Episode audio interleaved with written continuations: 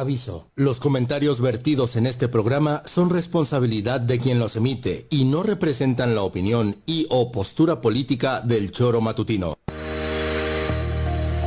Quédate con nosotros que ya comienza el choro matutino.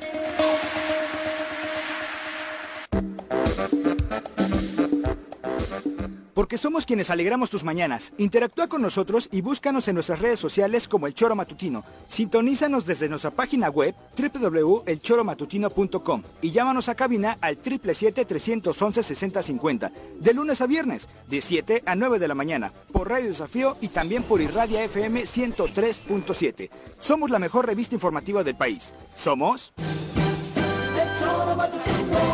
Son las 7 de la mañana, hora del choro matutino. Juanjo, no son horas de llegar y menos en ese estado. Piri, mi reina linda, esos visitos. A ver a qué horas, mamita. ¿Y tú qué me estás viendo, gordito? Preséntalas. Chale. ¡Oiga! ¡El choro en vacaciones! Señoras y señores, buenos días. Este es el mejor show de la mañana. Desde Cuernavaca para todo el mundo, la mejor revista informativa del centro del país. Este es el Choro Matutino. Bienvenidos. El Choro Matutino. Bienvenidos al Choro. El Choro Matutino.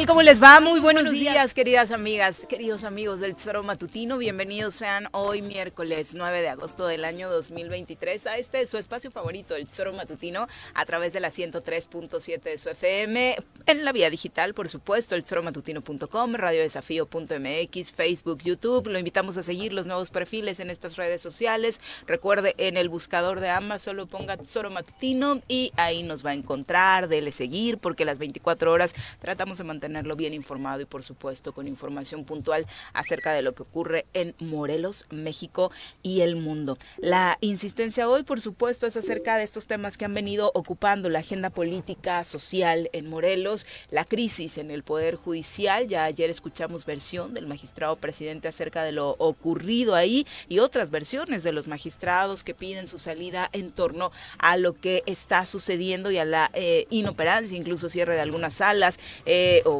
que no están trabajando debidamente para atender al público y entre los cuales se encontrarían los razonamientos para pedir su salida. También hablaremos, bueno, no sé si Juanjo quiera, pero por ahí de las alusiones que hizo el gobernador del estado de Morelos, Cuauhtémoc Blanco Bravo, acerca del atentado que sufrió esta empresa. No fue necesariamente pues en un tono de preocupación, fue más tratando de defenderse y tratando de decir que acá el señor Arrece, con qué respeto te habla Juanji, que denuncias, que Señor Blanco, denuncias. muy bien, señor Blanco. Buenos días. Buenos días, buenos días a todos y hasta Blanco también. No, bien, contentos aquí, listos para... Ayer hice un comentario, es que hablabas del magistrado, de, de este, de, ¿cómo se llama? Gamboa. Jorge. Y al terminar el programa me, me calenté con Jorge, recuerdo, y él me dijo que... Con Mitch. Con Jorge Mit. González. Él dijo que él era su amigo de Gamboa. Y me preguntó, ¿y tú? Y yo le dije, mío no.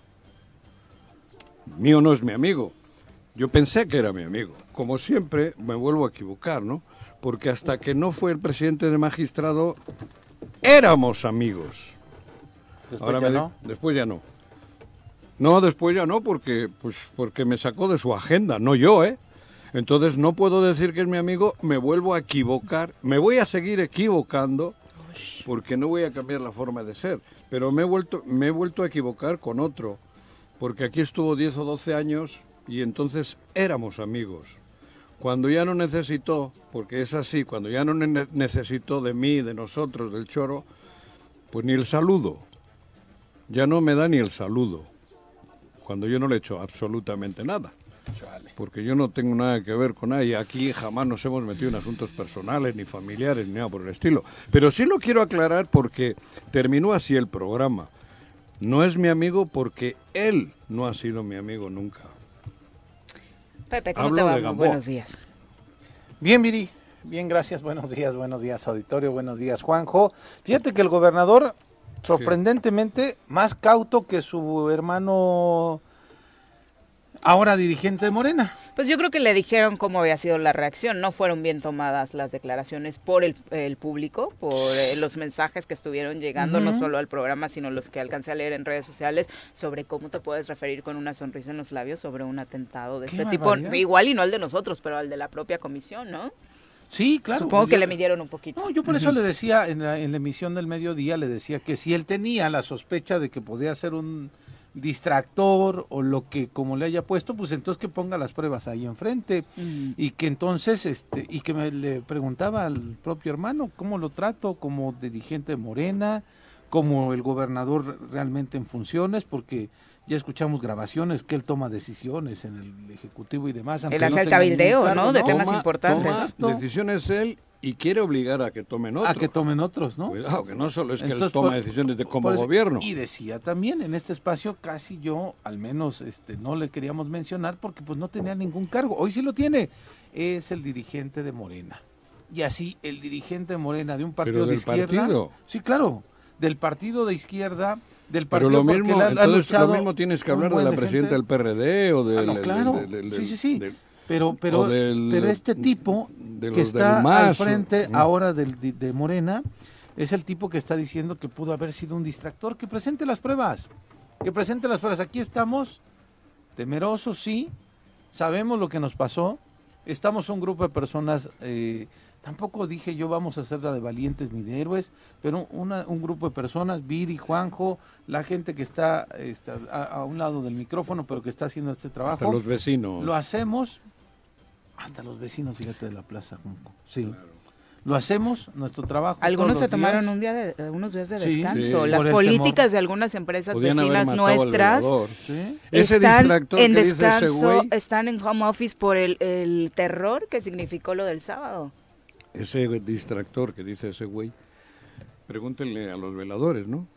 A ver cómo están. A mí me duele que un partido de izquierda esté dirigido por esta persona que echa como algo menor lo que nos sucedió. Pero él y Carmona, si son de la misma calaña. Sí, Carmona, no hablo del- de Uriel, hablo de Cristian Carmona. Ah, sí, claro. No, sí. Además, bueno, y... uh, Vamos a presentar a quien hoy nos acompaña en comentarios como colaborador. Directamente desde la Suiza morelense, llega cargado de pulque, barbacoa y quesadillas, el polémico diputado local de la 54 legislatura, Pepe Casas. Bienvenido.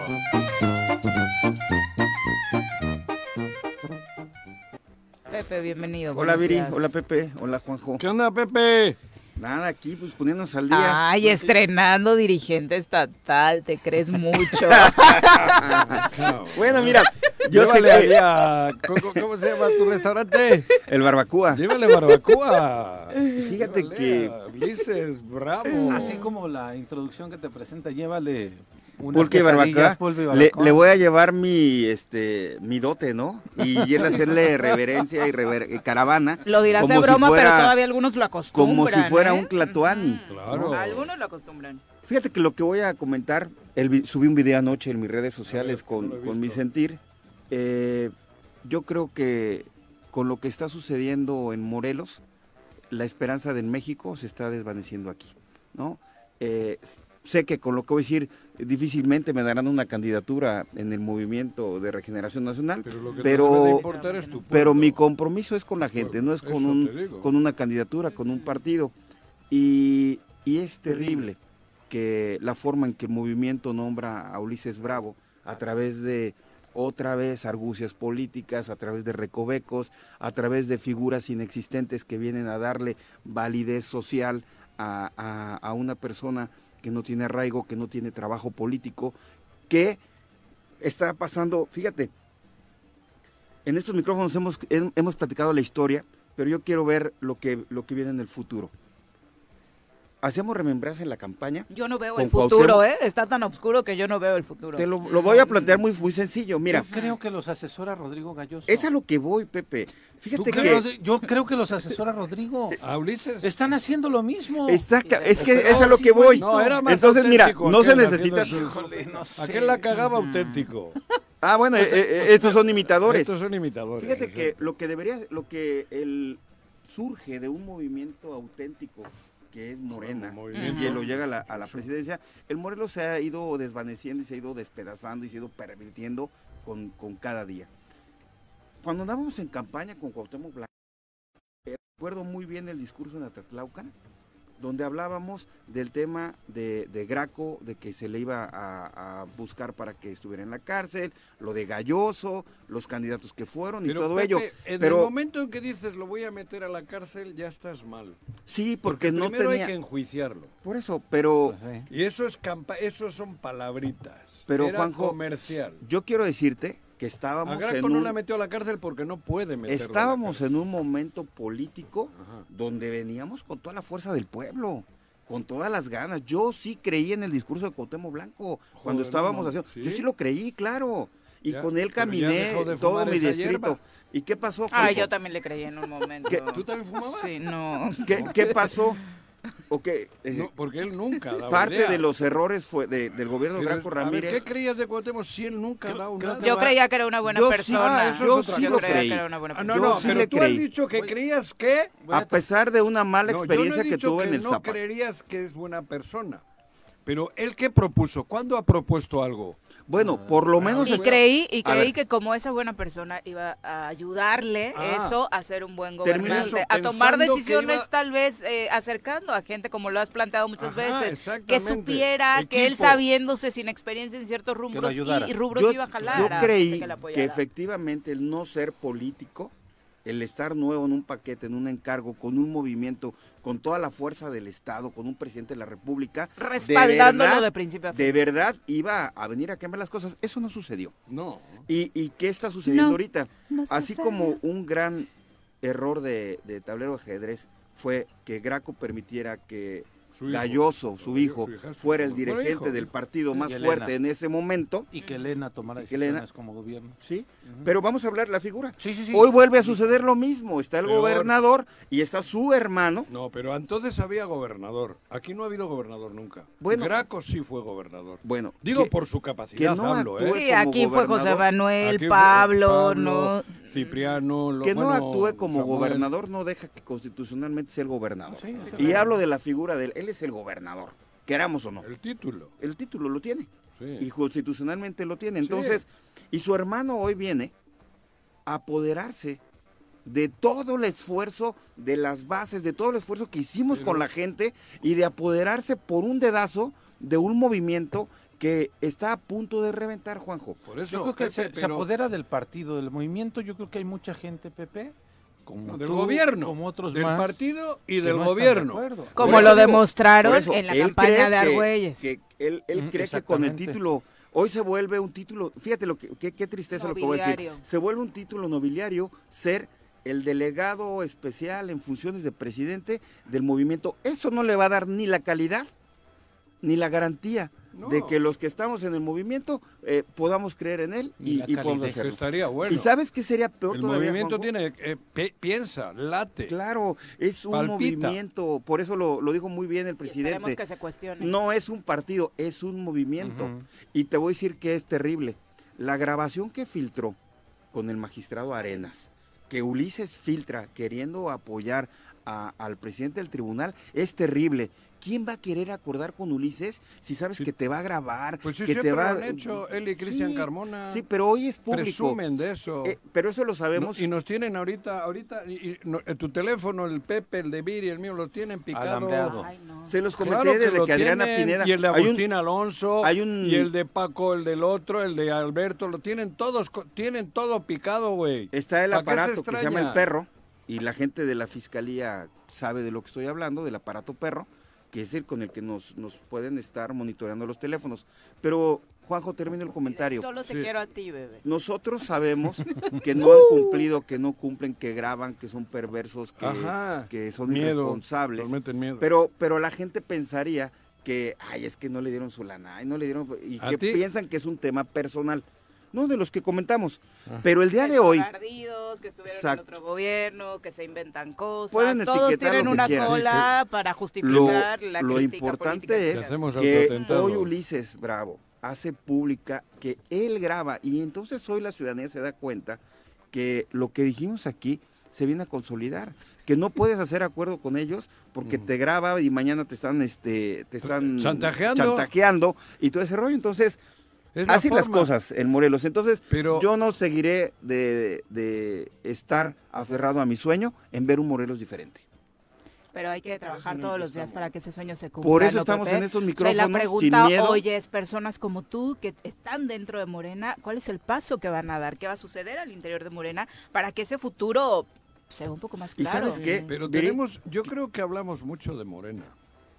Pues es que tienen una responsabilidad dentro. Sí, Esto está pues- sucediendo Ah, en el me partido de que hoy está, en el partido que hoy está me mejor posicionado. mucho de Juan. Morena. Es que Yo Morena estoy- son los que pueden llegar a Y me gobernar. gustaría- ¿te das hablamos? Yo creo que en este caso no, yo creo que los que pueden llegar a gobernar son los morelenses. En este es momento- el camino. Pero Morena está arriba si en las encuestas, Juanjo. Sí, sí, el En partido este momento, está arriba de sí, las claro. encuestas. Y los, Eso- y los no posibles candidatos a gobernador están arriba en las encuestas. Los incluso. posibles candidatos están abajo. Oye, Juanjo, Los del, ca- ah, los del gobernador están abajo. Son los ah, los del últimos, gobernador, son los claro. Son los Sí, últimos. sí, a claro, eso me refiero, sí, güey. claro, eso sí estoy y de si acuerdo. le pones a Pepe en las encuestas, está arriba de cualquier. A Pepe Casas. Casas. Y si le pones a Víctor Sánchez Trujillo, está arriba de cualquiera. Y si le pones Ah, Víctor que- también es de Morena, Sánchez Trujillo. Anda, sí es amigo de Margarita. Ah, está con Margarita, ok. Pero estoy diciendo en Es que serio, yo me ¿eh? acordaba que era panista. Ahorita Oye, me acuerdo es de que ya están No, no. todos. Parece que va a echar colado, no que vamos a reconstruir el Estado. Pero- Ahora pero- ya están todos. Pero por eso digo, es que creo que tenemos que hablar de Morelos. Yo no, porque yo soy mal visto. Yo soy graquista. Oye, y termino en tus micrófonos, Juanjo. es que llevan- termina, llevan- llevan el escenario dicen a que ese en estos micrófonos Te, ma- te oí como... permito que agredan a periodistas, me dicen. Ya no, No, tardas. ¿No estoy encabronado también? ¿Cómo no? Ah, eso es Ahora resulta que 20 años abriendo el micrófono a todos, antes de que entren les voy a decir, ¿qué vas a decir? Censura. Y es al revés, en estos micrófonos yo en la vida le he dicho a nadie ni qué tiene que decir, ni le he preguntado qué va a decir. Y si dicen y joden a alguien, al que le han jodido que venga. Y tiene igualmente abiertos los micrófonos.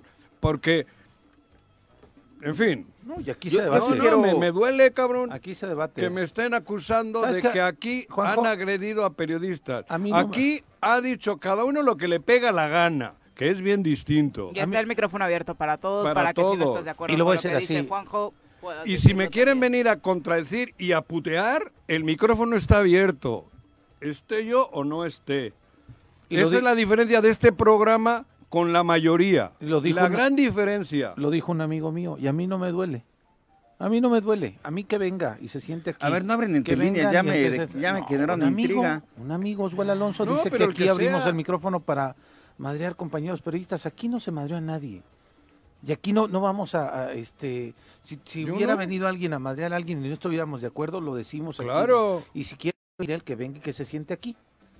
Fíjate que... Pero a él y a todos. Sí, es a que- quien sea. Es que eh, justificar, porque yo creo que no hay solidaridad, que es bien distinto. Y no me quieran meter en un pedo que no es.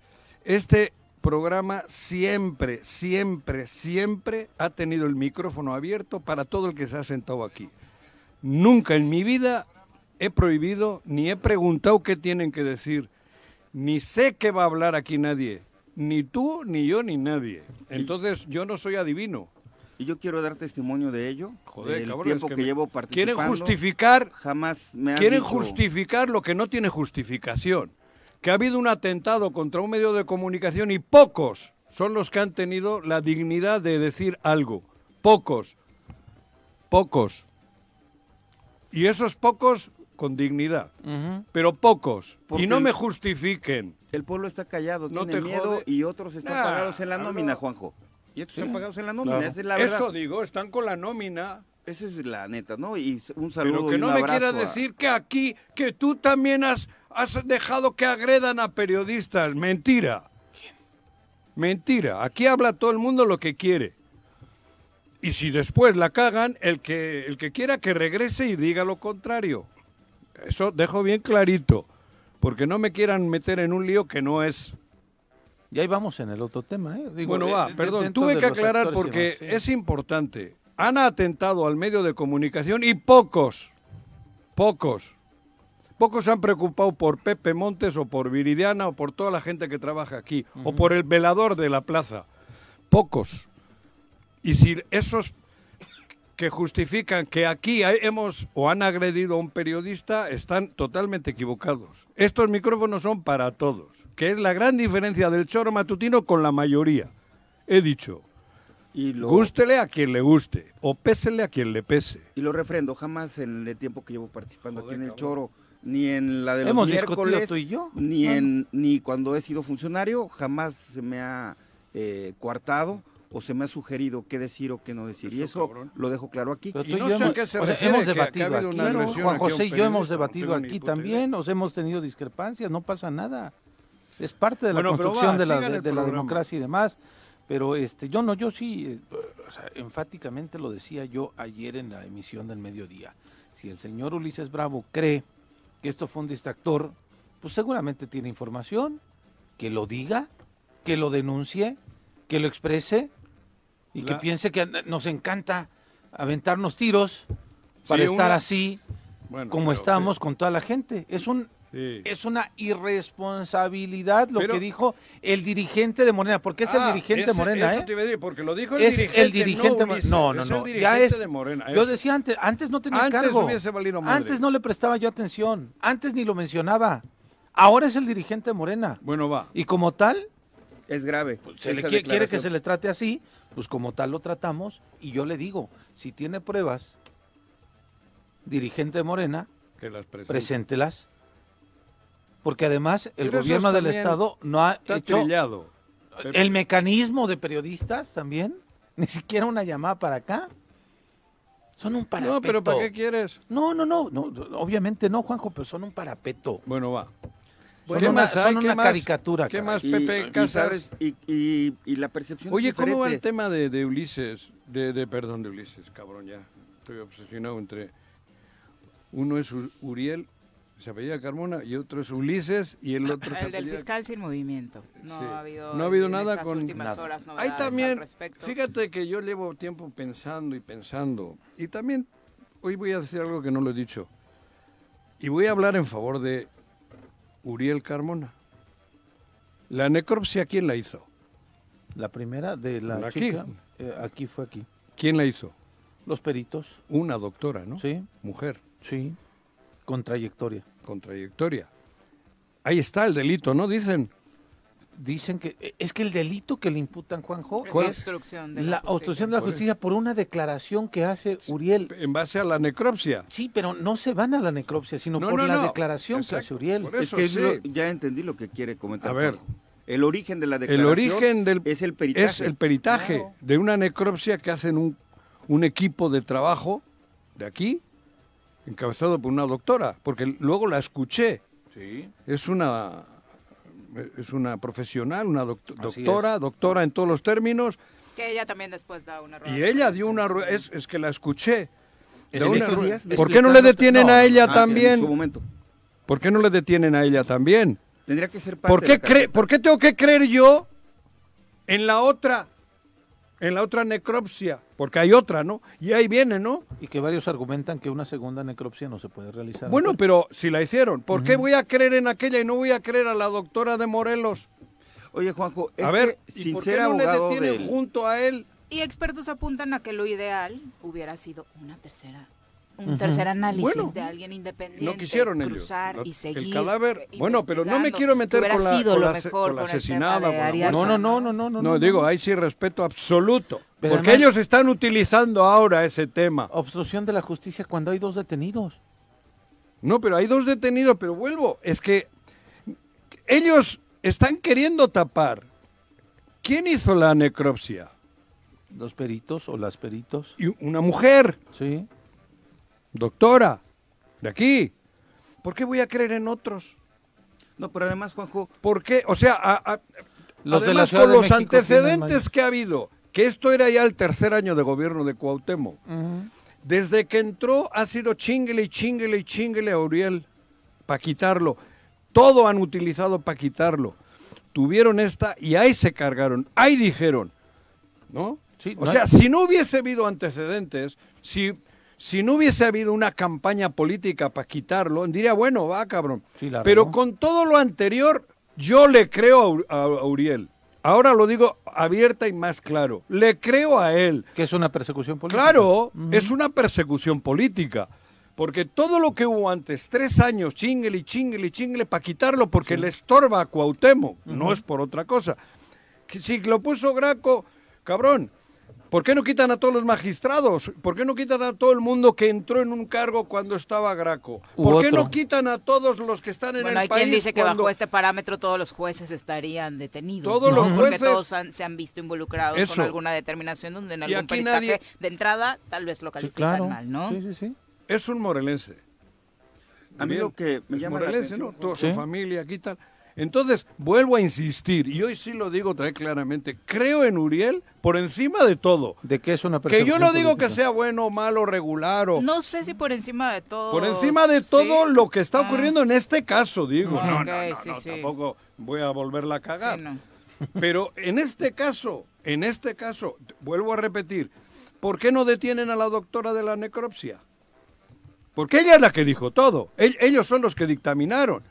Ellos dijeron que se había muerto por bronco, no el sé qué más. peritaje, que es el análisis técnico del caso. En lo función a eso dicen que el otro sí. güey tiene que estar en la cárcel. Parece que lo que molesta es que él lo hizo público, que compartió Pero el ¿sabes qué? veredicto, Bueno, que dio eso. la rueda de prensa, a ver, a que dio entrevistas, A mí que no me meta en choro este ni, la, ni, la del, ni la de la ciudad Ayer de habló México. Ernestina Godoy y dijo Por que eso la obviamente ellos están apegados a la legalidad. A la legalidad mangos.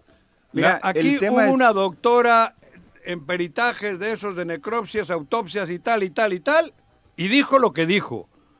Y si no, métanse con ellos profesionalmente, porque el otro solo fue el portavoz del, aquello, del, del dictamen de ellas. Y mujer, vuelvo a repetir, fue mujer.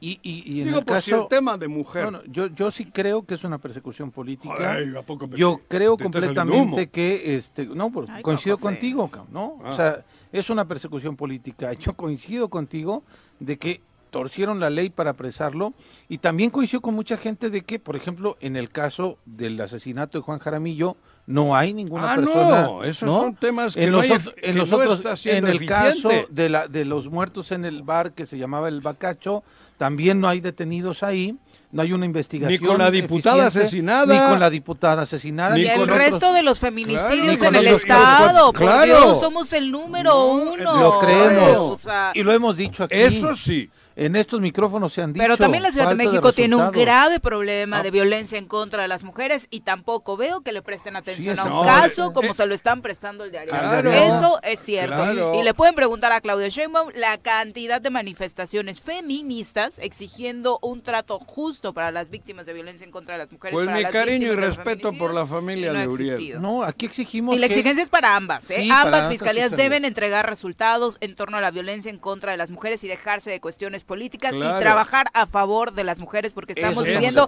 un Eso, escenario eso. terrible. No circos. Terrible. No circos, cabrón. Y, y sabes qué, Juanjo, dicho, esto debería ser- servir de ejemplo, que no está sucediendo con las declaraciones que escucho dijo ayer Ulises en, en torno a- al atentado.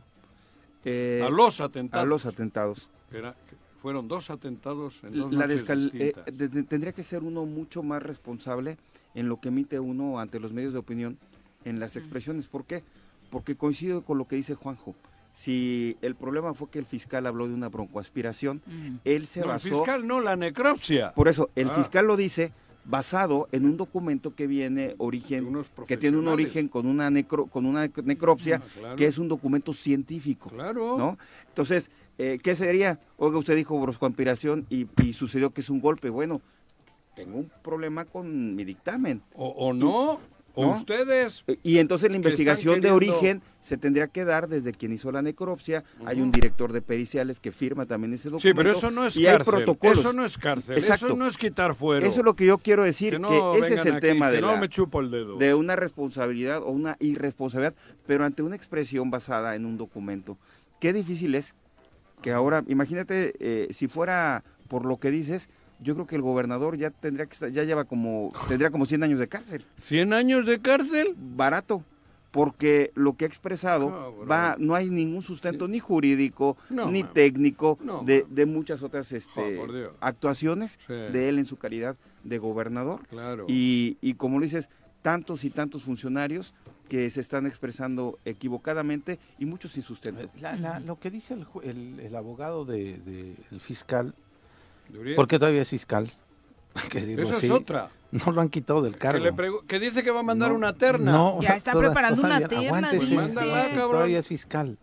Bueno, lo que dice el, el abogado es que el delito por el que lo detienen no es un delito que es aplicable a funcionarios de la Ciudad de México, no a funcionarios de otro estado.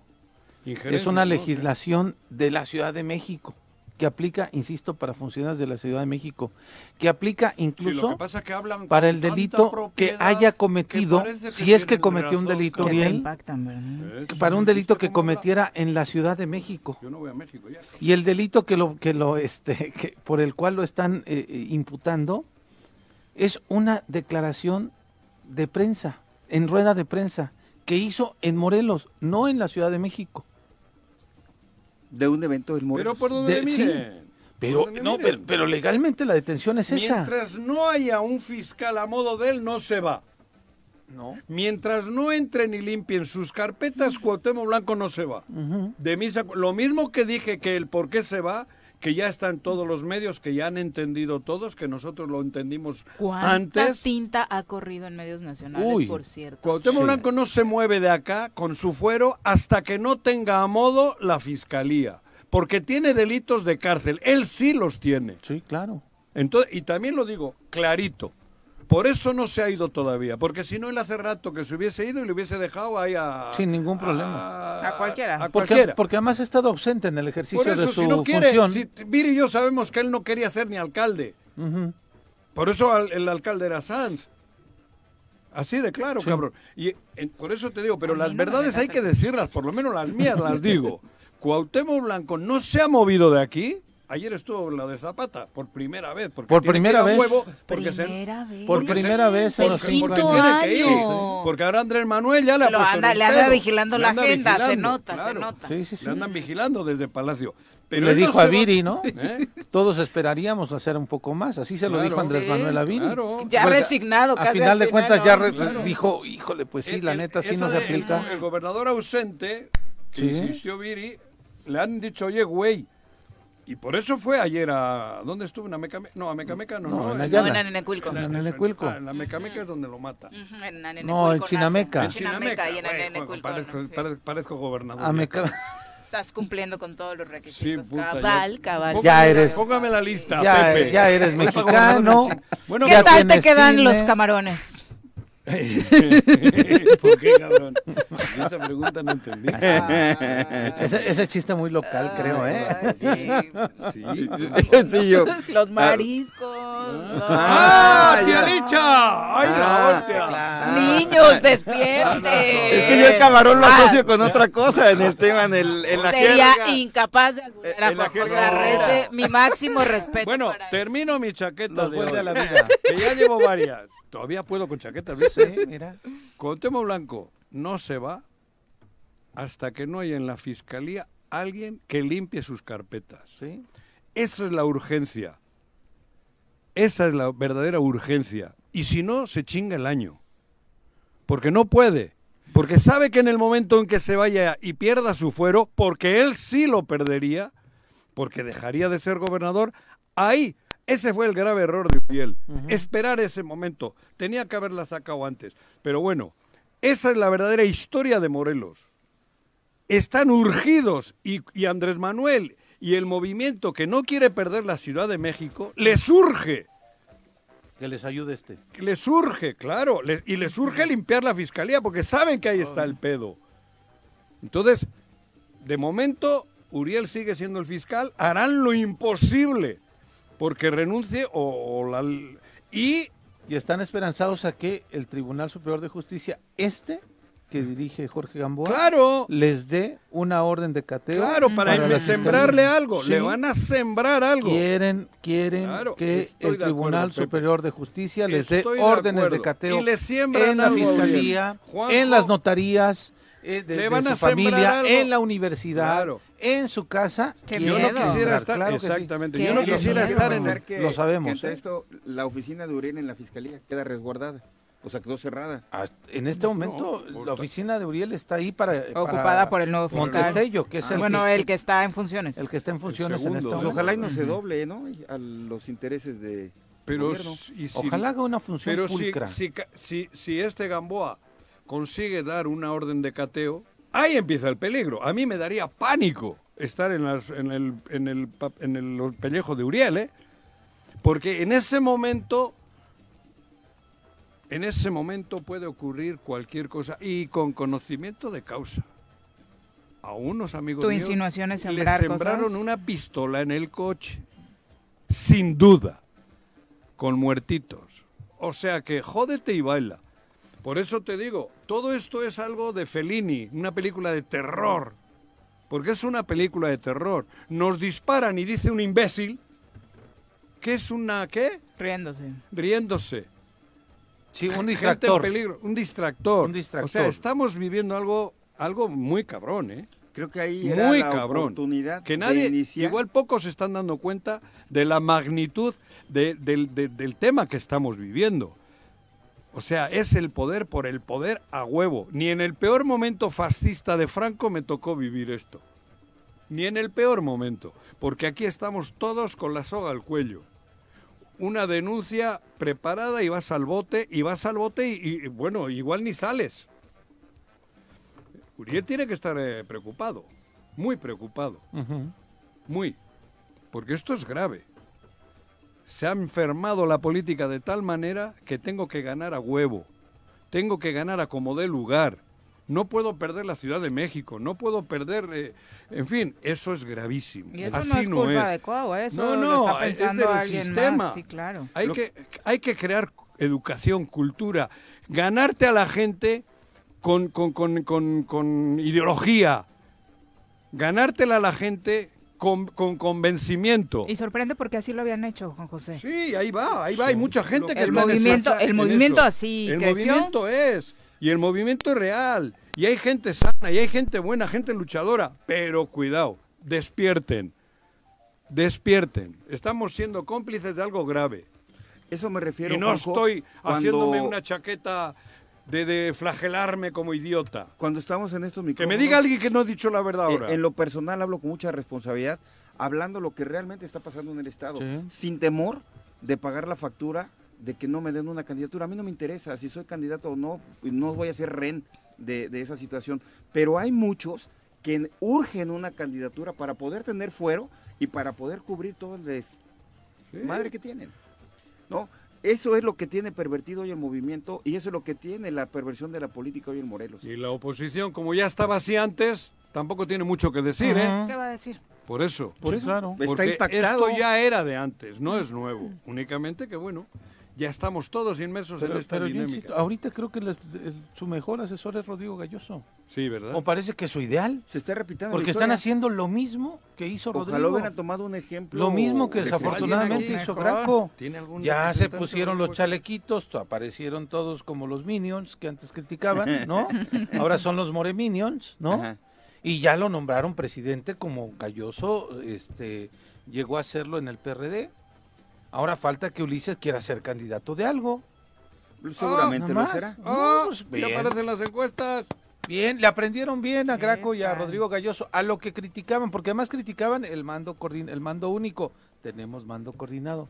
Criticaban la UPAC, lo- o no sé cómo se llamaba esta, la de adquisiciones. La dejaron y ya no cobran el 25 o el 20 que cobraba Galloso, ahora ya piden el 30, ¿no? El 30, eh, sí. Con un cuate que fue futbolista también, Efren Hernández. Hernández. Hernández, Efren, ¿no? Efren, Efren. Entonces, le han aprendido muy bien. Tienen un gran asesor, su asesor es Rodrigo Galloso.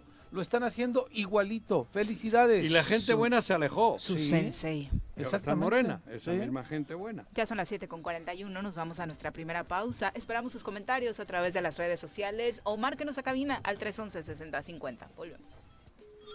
Bueno, Bueno. bueno, Bueno. bueno. ¿quién habla? El Choro Matutino, buenos días. Contáctanos, dinos tus comentarios, opiniones, saludos o el choro que nos quieras echar. Márcanos a cabina 311 6050. En el choro informativo, la información es sin censura.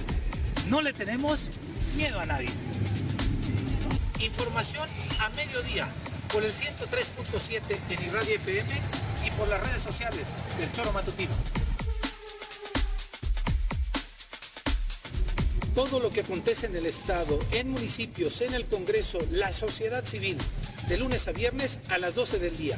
El Choro Informativo con Pepe Montes.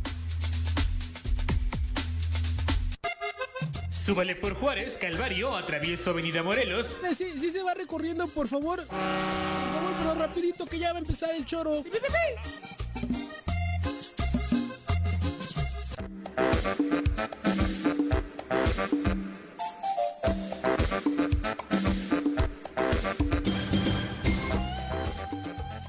Gracias por continuar con nosotros. Abrazo a todos los que se manifiestan con sus comentarios a través de las redes sociales y gracias por los mensajes que siguen llegando de solidaridad.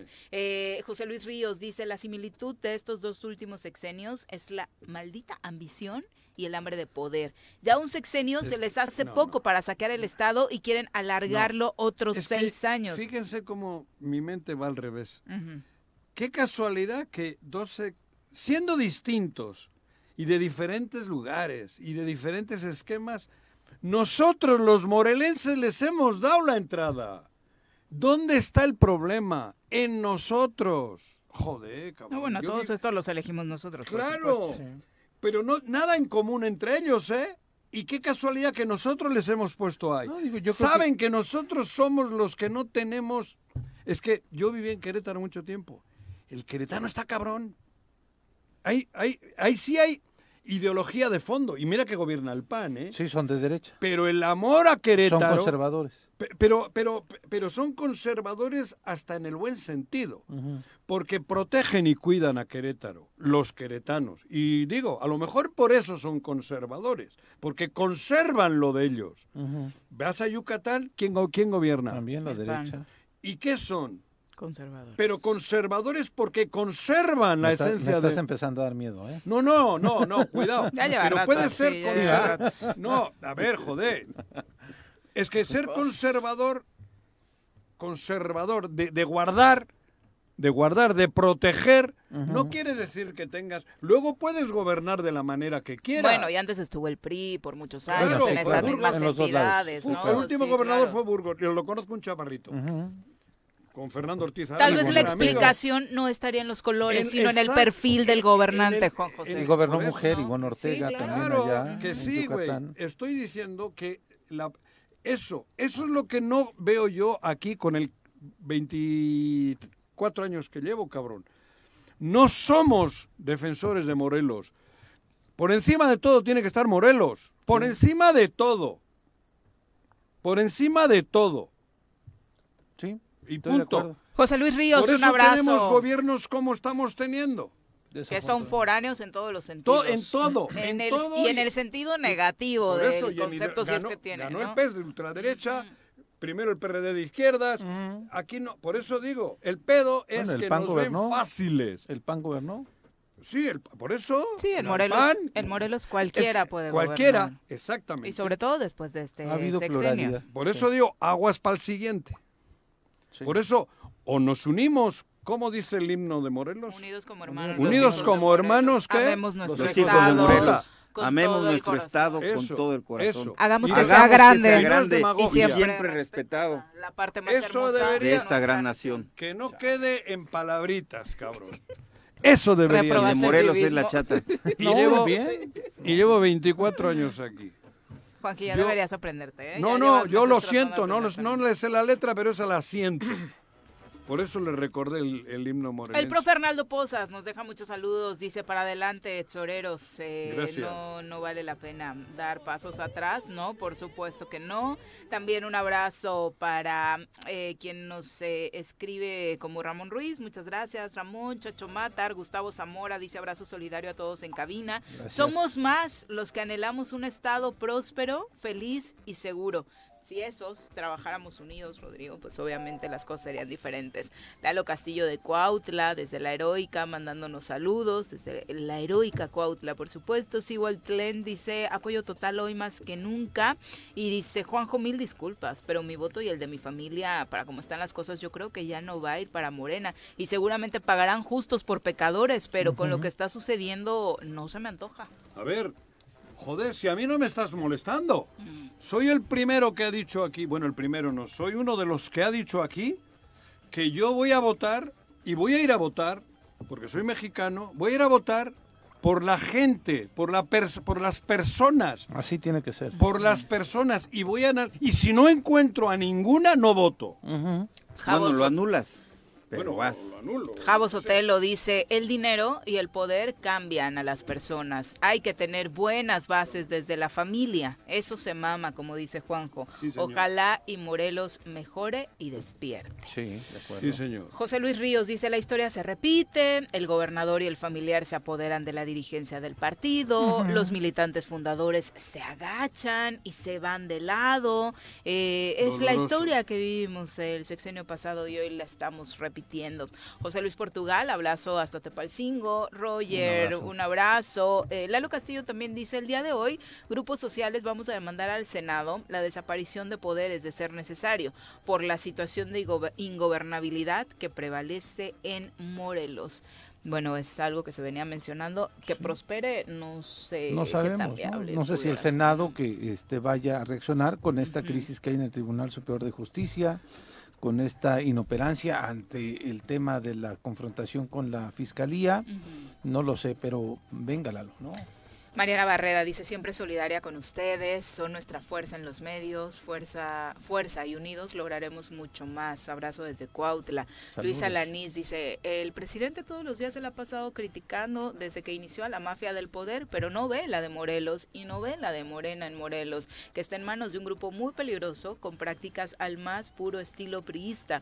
Morelos es el lado oscuro de Morena. Como en la guerra de las galaxias. José Luis Ríos dice, la similitud de estos dos últimos sexenios es justo eso que decíamos, ¿no? La ambición. Chilito Piquín dice, se votó por Graco, dándole la espalda a Amado Orihuela, por ejemplo, un morelense. O Creo que- antes. eh, creo que desde ahí debemos empezar a analizar. No sé si necesariamente, porque a mí siempre me da como un poco de resistencia pensar en que si no nació aquí, no merece. No, o n- no, no, sé, no, no, no, no. Bueno, no, si digo, No nos han funcionado estas dos últimas opciones el, que mocha, coinciden el mocha orejas creo que era nacido aquí, güey. Sí. Y, otros más. y otros muchos. Y yo diría, y mi madre es de Michoacán, y Sí, mi madre claro. aporta Exacto. mucho más. Y al lo digo país, por esos ejemplos, Claro. ¿no? De mucha gente que ha venido de fuera y que le ha aportado muchísimo Sí, al claro. Estado. Sí, Sí, sí, sí. no, por eso, no, no. Yo creo que en lo único que no se debe fijar uno, el, eh, bueno, de, de inicio es en eso. Si los resultados eh, ah, son malos, puede que tenga hasta sentido, pero si no, no. Si no, no, joder. Emiliano Zapata nació aquí, pero luchó por los michoacanos Mm, por y todo por los por todo el país. el Estado de México. Lalo Castillo también redondea, dice que obviamente la putrefacción de una organización social comienza en la cabeza, es decir, en su dirigencia, y el partido Morena en Morelos está amenazado por una dirigencia producto de un fraude. Entonces, desde ahí debemos empezar a eh, visualizar cómo se va a dar el futuro. Pero es ¿no? que se van a... Es- es que estoy- algunos... Perdón, Pepe. Estoy viendo la foto de Ulises, yo no la había visto el día de ayer que presenta el nombramiento. Antier. No hay movimiento, perdón. O sea, ajá, las publicó ayer. Ah, ya. Yo los No había visto. movimiento. Mira, veo aquí en la foto de los actores políticos, eh, únicamente veo a Ari, ¿Quién que- es Ari? Ari Barrera, la diputada, que, que, bueno, viene desde, el origen del inicio a través de su papá.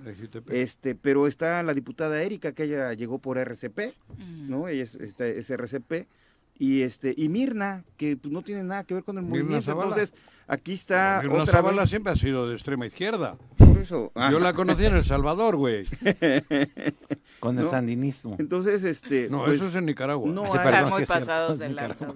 no hay No, un, cabrón. un liderazgo real no hay bases con la gente que pueda legitimar socialmente lo que sucedió ¿También la viste en Nicaragua tú? Saludos a Mm, quienes no, me dijeron. Ah, cabrón. A quienes nos Viene van en, escuchando. en los libros de texto nuevos, ahí viene. Ahí viene. Sí. Ahorita agárrense porque se viene un panel buenísimo, no, No se despeguen. no. Eh, ojalá te pueda salir, Juanqui, porque ¿Me vas voy? a hacer muchos. Nos da miedo tu... A ver. No, Reacción. no nos trajo el doctor Dunker ímpetu. el desfibrilador, entonces sí nos estamos preocupados por ti. Eh, saludos a todos los que nos van escuchando en carretera rumbo a la Ciudad de México, particularmente que hoy estamos recibiendo muchos Tengan mensajitos. cuidado en la pera. Alberto Nájera dice, los escuchamos en la autopista camino a Ciudad de México, qué bueno que se escucha en la Saludos. 103.7 y hace rato don Jorge Mit González también nos escribía que nos va escuchando y que le dio una grata sorpresa eh, sintonizar la estación y que por ahí tuviera buena presencia. Gracias por acompañarnos y esta recomendación que haces, ¿Qué? importantísima Juanjo, porque la cantidad de accidentes que hemos tenido los últimos días en la autopista México-Cuernavaca ha sido terrible. Sabemos que es tiro por viaje en esta temporada de lluvias, pero lo que hemos estado viendo ha estado muy relacionado no. también con el exceso de velocidad. Al menos ayer lo del tráiler, por las imágenes que vimos, parece estar relacionado con eso. Que también un tráiler vaya con exceso de velocidad Pero me ahí, van a decir que estoy loco. Yo de un kilómetro antes pondría esas madres. Toc, toc, toc, toc, toc, Vibradores. toc. Sí. ¿Por qué? Pues porque... Vamos. y, y en el liberamiento... Ujú. En el de Paso Express. en el Paso Exacto. Express aquí. Exacto, pero bueno, vamos a saludar ahora a través de la línea telefónica al presidente municipal de Ayala, Isaac Pimentel, Ah, a quien recibimos con muchísimo gusto en este espacio. Alcalde, buenos días.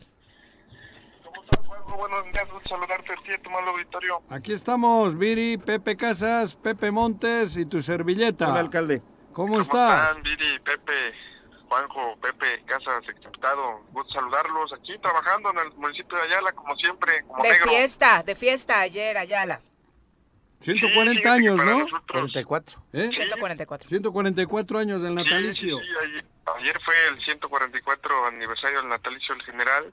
Y bueno, para nosotros los ayalenses siempre de fiesta estas fechas, ya que a 144 años de su natalicio, al día de hoy todavía siguen vigentes sus principios, sus valores que nos dejara el luchador social más grande que ha dado Ayala a, a México. Yo creo que luchador agrarista más importante del país Del- y que sin duda alguna ayer aprovechamos esa fecha importante para hacer un acontecimiento histórico también en el municipio. Juanjo, nunca se había hecho una entrega de tantas patrullas a la Secretaría de Seguridad Pública y todo con recursos propios. ¿Cuántas?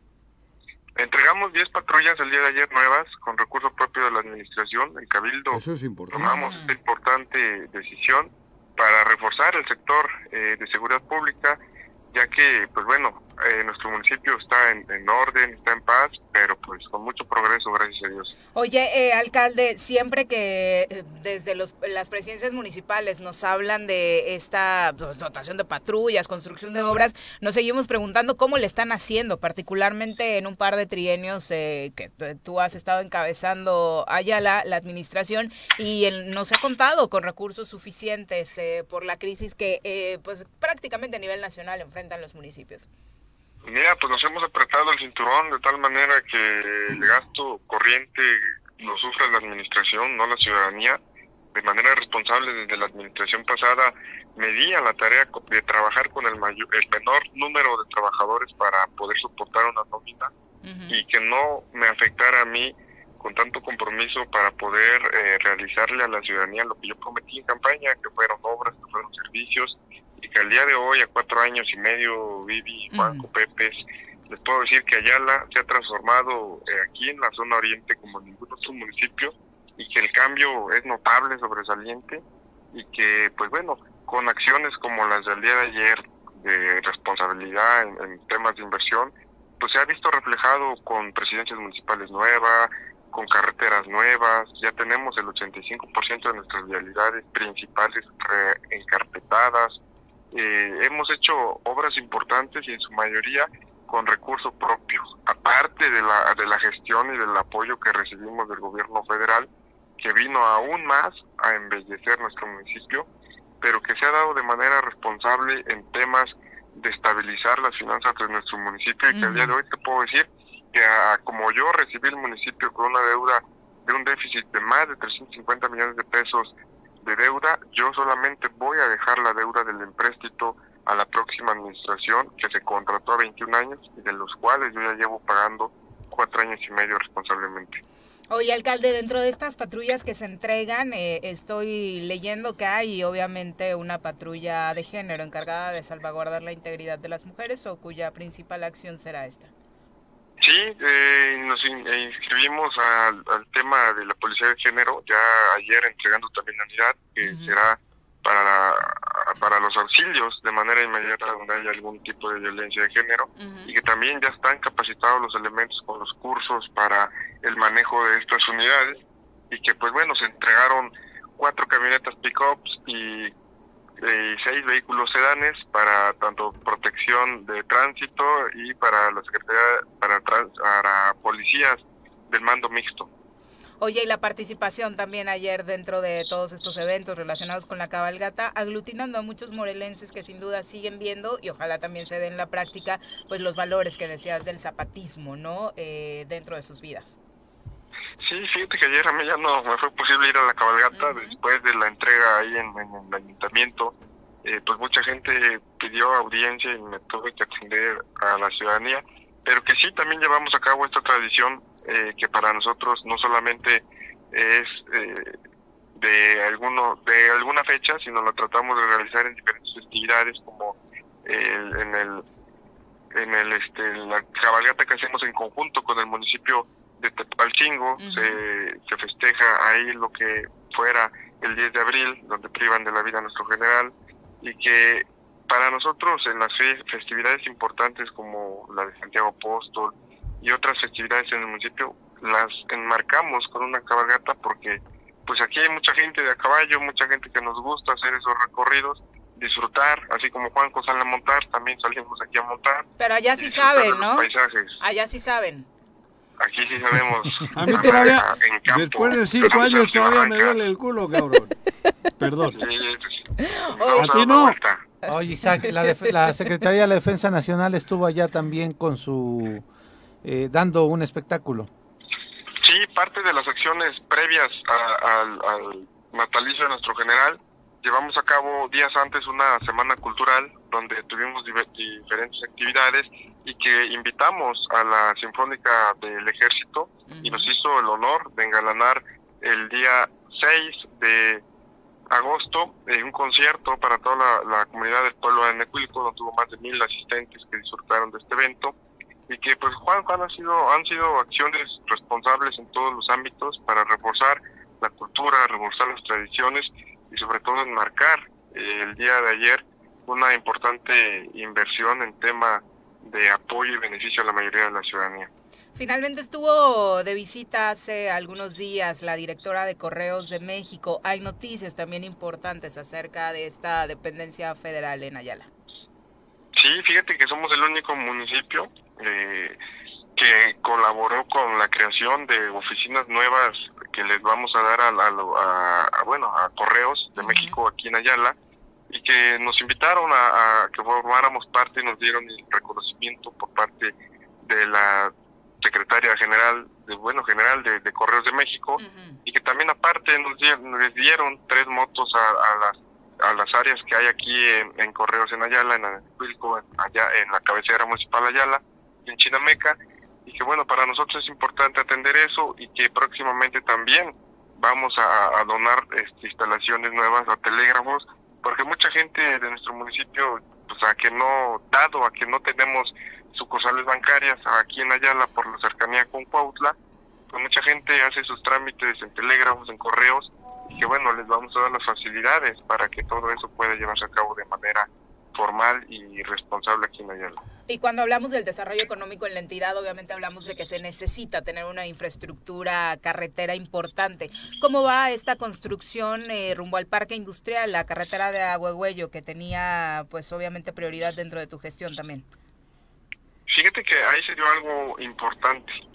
eh, cuando se da la oportunidad de platicar con la diputada Verónica, ella hace una gestión eh, del fondo de obra a los municipios, de los cuales una obra que nos, nos costó, y digo nos costó porque ya se, se está culminando, está, faltan escasos 300 metros para culminar, un tramo carretero de casi 9 kilómetros de reencarpetamiento, en una importante vía que comunica a nuestro co- corredor oriente con lo que viene siendo el parque industrial y donde la mayoría de todos los trabajadores que son de allá la circulan y maestros por esas carreteras, se decidió invertir en esta obra que nos costó más de 24 millones de pesos, donde la diputada gestionó 12 millones y el resto, la otra mitad, la puso también a nosotros como administración de recursos propios para hacer un tramo carretero de casi 9 kilómetros de distancia y donde bueno ya próximamente estaremos inaugurando. Y pues bueno eh, decirle a la ciudadanía que es otro compromiso cumplido dentro de nuestra administración y que como te lo decía hace un rato llevamos casi ya el 85% de nuestras carreteras principales rehabilitadas, reasfaltadas de manera responsable para todos los ayalenses. Perfecto, alcalde. Pues buenas noticias, como siempre, desde Ayala. Como siempre, y va a haber más, de hecho, eh, en los próximos días estaremos subiendo que ya arrancamos una eh, importante obra en la, en la comunidad de Huichililla, una- vamos a hacer una unidad deportiva, bueno, eh, es la única comunidad de mis 28 comunidades que no tiene una cancha de fútbol, la administración decidió comprar el terreno y ahorita vamos a dar el arranque de obra, de una importante obra para el desarrollo del deporte en la zona también oriente de nuestro municipio. Muy bien. Y para terminar, te quiero felicitar. Lograste que el gobernador asistiera, cabrón. Sin más. bien. Por primera vez en cinco años. Nos ha, nos ha acompañado, Juanjo, fíjate que... pues, No digo, primera vez que creo que el- asiste a lo de Zapata. el, el evento del, del 8 de agosto es, es este, a cabo, llevado a cabo por el gobierno del estado. Sí. Tuvimos la visita de nuestro gobernador, de igual manera nos acompañó a ser testigo de la presencia de la entrega de las patrullas y nos da mucho gusto. Igual aprovecho también para decirte que va a haber la oportunidad de hacer algunas obras importantes, ya que también nos, nos, nos dijo que nos va a ayudar en el tema de la obra. Y bueno, ya próximamente daremos a conocer qué obras vienen por parte del gobierno del estado para nuestro municipio. Gracias, alcalde. Buenos días. Saludos, Dios les bendiga. Saludos. Adiós. Hasta luego. Nunca brillarás en sociedad. Juan ¿La cagué o qué? Volvemos. Súbale por Juárez, Calvario, atravieso Avenida Morelos. Eh, Sí, sí se va recorriendo, por favor. Por favor, pero rapidito que ya va a empezar el choro.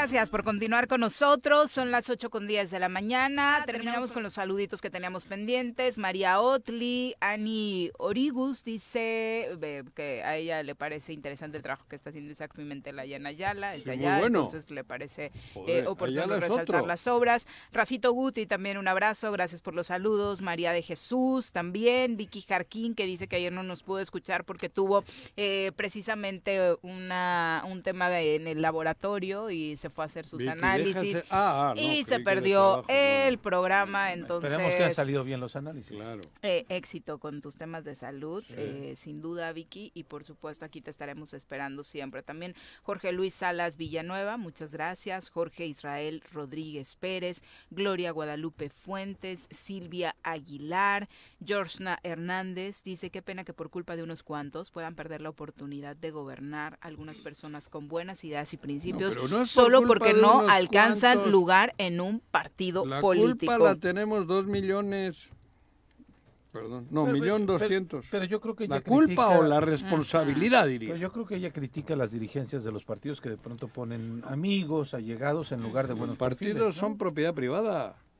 Bueno, les habíamos anunciado desde hace unos días que eh, queríamos tener una charla para profundizar acerca de este gran debate nacional sobre los libros de texto gratuitos que empezarán a circular en las aulas a partir del próximo ciclo escolar. Obviamente no podíamos estar ajenos a esta discusión porque nos involucra absolutamente a todos y para ello hemos invitado a cuatro expertos en la materia para que nos eh, den su punto de vista, para que nos ilustren sobre lo que eh, viene en los contenidos de estos libros, con lo que se conoce. Algunos de ellos estuvieron trabajando de lleno en, este tema y otros, por supuesto, nos hemos ido enterando a través incluso de estas charlas que el propio gobierno federal ha propuesto por las tardes, eh, conferencias eh, para hablar y analizar estos asuntos. Eh, pues ya tenemos un poquito más de, de información. Nos acompaña en cabina la maestra Julita Villalba, a quien saludamos con muchísimo gusto. Bienvenida. Buenos días, mucho gusto. Mucho gusto. También está con nosotros el maestro Paco Sotelo bienvenido. Gracias, gracias Viri por la invitación. Al contrario, muy buenos días. La maestra Blanca Nieves Sánchez, bienvenida. Muy buenos días y muchas gracias. Y bienvenido a la audiencia y a todos los choreros que seguimos con ánimo. Y también nos acompaña en cabina nuestro colaborador y amigo Jesús Zabaleta. Buen día a todos. ¿Cómo te va? Gracias. Bienvenido. Bueno, maestra, ¿cuál es el contenido que tanta polémica ha generado y por qué de los nuevos libros de texto? Pues buenos días. Yo voy a comentar primero que todo que en este ciclo escolar es cuando se, ya se le da auge a la utilización de los libros de texto, pero que este diseño de los nuevos planes y programas y libros de texto fue con muchísima anticipación. Tiene ya más de tres años donde hubo una convocatoria nacional para todos los expertos en educación, incluyendo maestros frente a grupo. Hoy hemos visto que ha generado mucha polémica por algunas cuestiones en cuanto a, ciertos temas, pero, sí es importante mencionarle a toda la audiencia, a todos los padres de familia, la importancia primero de conocerlos, de ojearlos, de revisar el contenido para no dejarse llevar por mentiras o por opiniones diferentes que, que, están agregando situaciones que ni siquiera vienen establecidos en los libros de texto. Nos quedamos con esto, no se planearon en el verano que está corriendo, llevan tres años trabajándose los Exactamente, eh, de hecho aquí en Morelos hubo compañeros participantes. Algunos participamos en los diferentes foros que hubo y otros compañeros participaron en el diseño de los libros de texto, que es algo eh, pues muy importante reconocer porque ya había pasado muchos secciones anteriores donde al maestro frente a grupo no se le había considerado su opinión. Entonces creo que esta parte es fundamental a reconocer y mencionar, ¿no? Que hoy la educación va a estar por diferentes fases. En el caso que yo soy maestra de primaria, nos corresponden tres fases. Para la, la fase 3 es para primero y segundo, la fase 4 es para tercero y cuarto año y la fase 5 es para quinto y sexto año. Hoy se van a trabajar por cuatro campos formativos. También vienen establecidos siete ejes articuladores. Aquí es importante destacar en los ejes articuladores que vienen temas, la verdad, eh, consideramos muy buenos porque eh, se está reconociendo la identidad nacional, se está enalteciendo esa parte de nuestros pueblos comunitarios, las lenguas, las etnias, cosa que anteriormente sí se visualizaba, pero estaba, pero, pero estaba muy escondido, ¿no? En algunos temas. Entonces, hoy esos temas que, que son súper importantes consideramos como el tema de la inclusión, el pensamiento crítico, la interculturalidad crítica, la igualdad de género, vida saludable, apropiación de las culturas a través de la lectura y escritura, artes y experiencias estéticas son los ejes que van a regir esto en estos campos. Y finalmente también es importante mencionar, ¿no? Que existen contenidos nacionales. De esos contenidos nacionales, nosotros los docentes vamos a retomar los contenidos regionales para poder establecer un programa analítico, diseñarlo adecuado eh, a las condiciones de nuestra comunidad, contexto, colonia.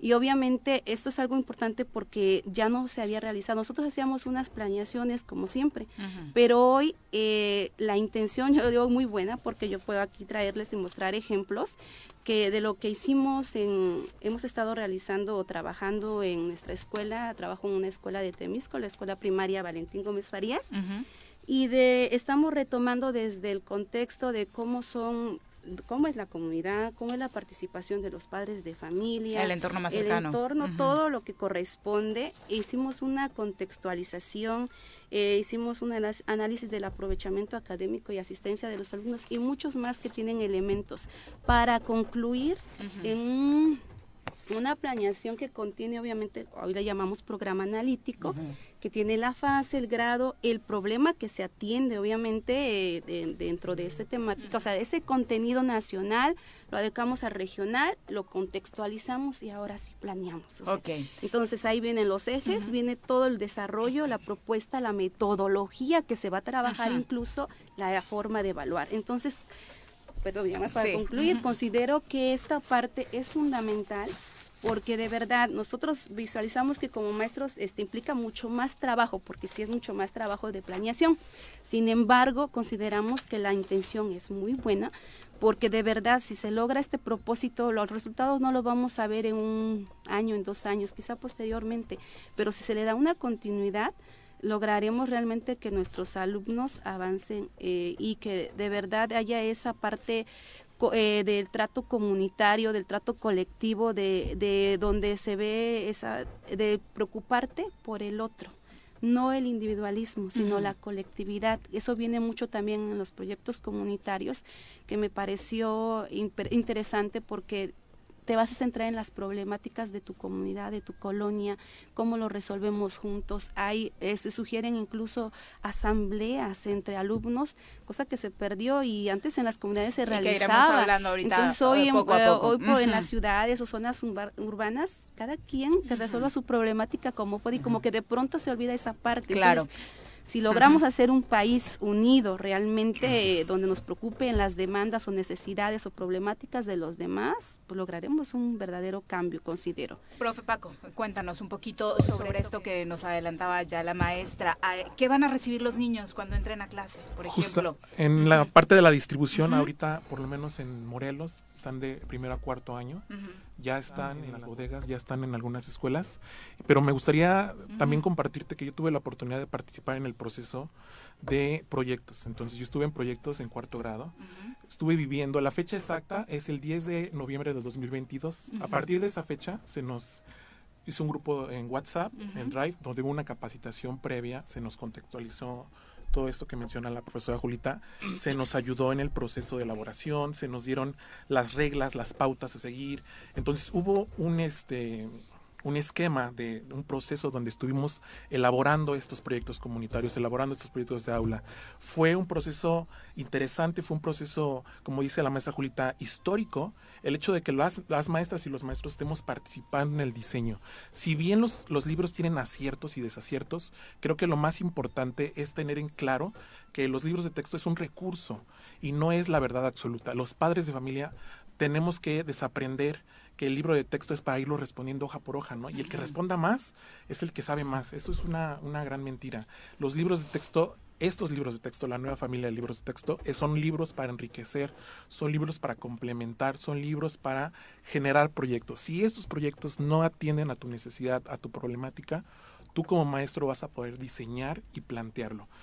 Y por último, también señalar que estos libros son para los padres, para los maestros, para los alumnos, no solamente son para los alumnos. Ok, no solamente se tiene que quedar ahí resguardado en la mochila, ¿no? Sino exacto. trabajarlo todos. Eh, Jesús, Zabaleta. Bien. Euh, le cadavre, euh, euh, le cadavre exquis verra la, la, le vent nouveau. ¿Me traduces, Juanji? Puta, eso que ha dicho en ruso. Si, si ha querido hablar en francés, menuda madre Mi francés es malo. Mi francés es malo. ¿Cómo se ve?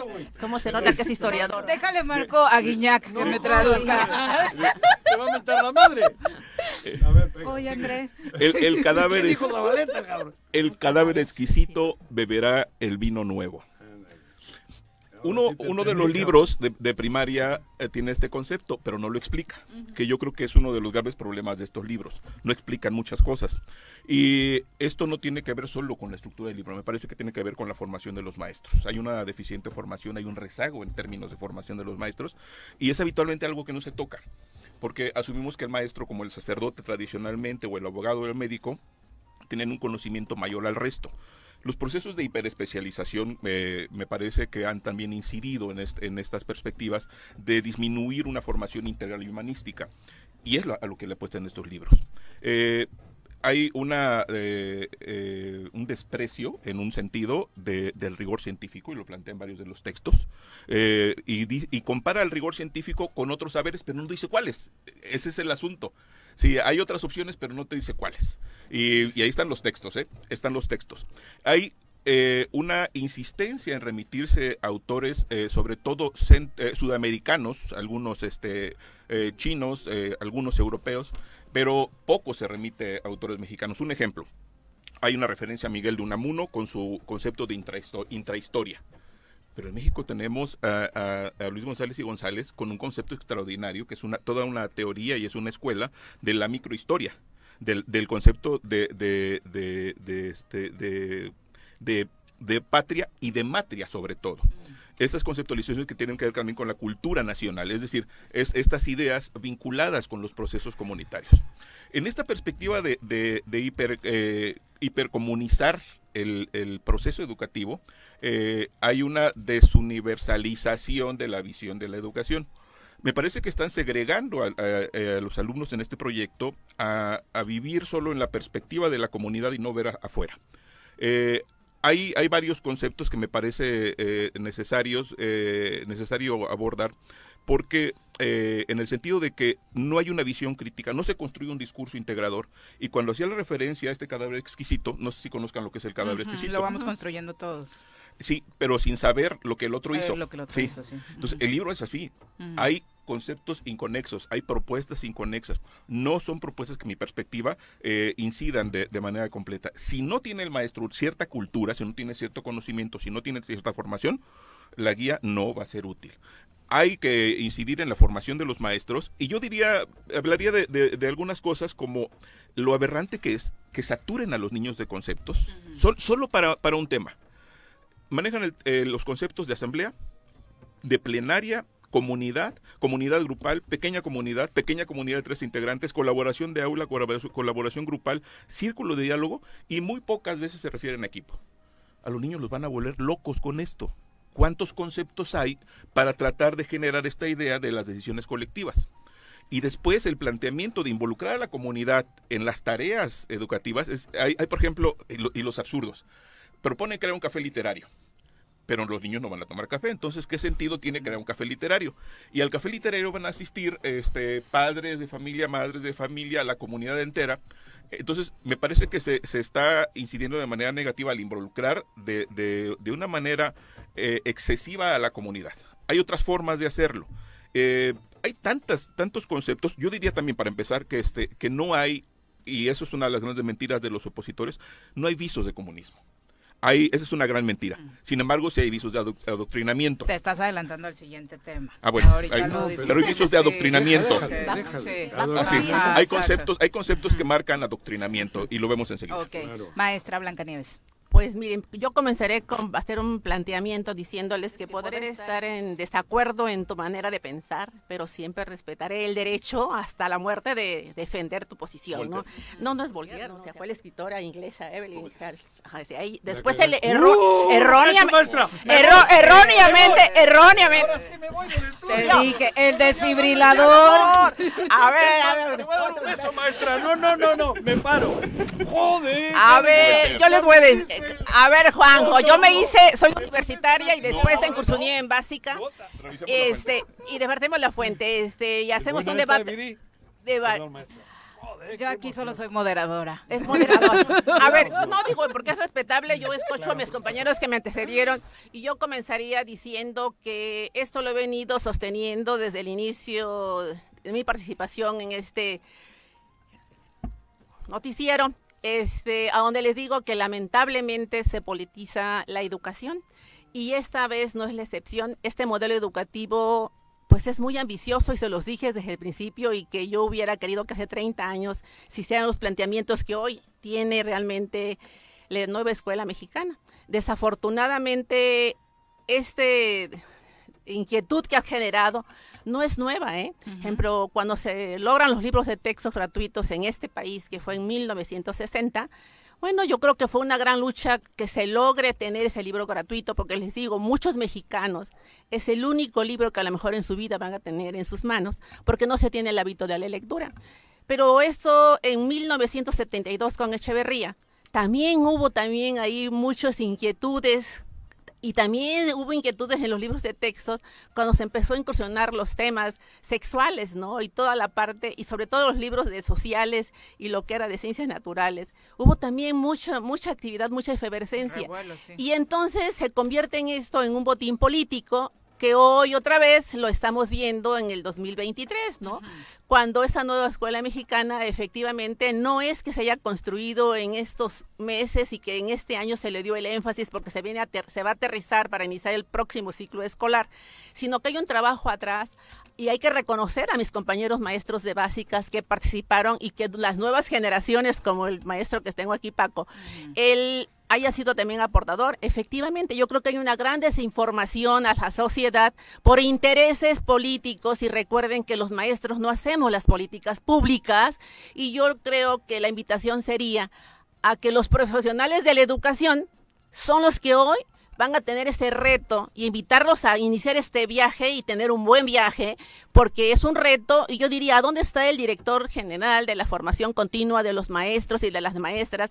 Porque hay un presupuesto etiquetado para esa profesionalización de los maestros y que se ha descuidado también históricamente, y que ahora quieren que el maestro sea autodidacta, que el maestro aprenda y que busque los elementos para la construcción, que, que bienvenidos esos proyectos, ¿no? Esos proyectos, es mentiras que no va a haber matemáticas, es mentiras que no va a haber español, sino a partir va a parecer mucho de la habilidad que tú tengas de la formación profesional para hacer la construcción y cómo enfocar esos proyectos que contengan realmente esa cantidad lingüística y lo lógico matemático de acuerdo a tu entorno.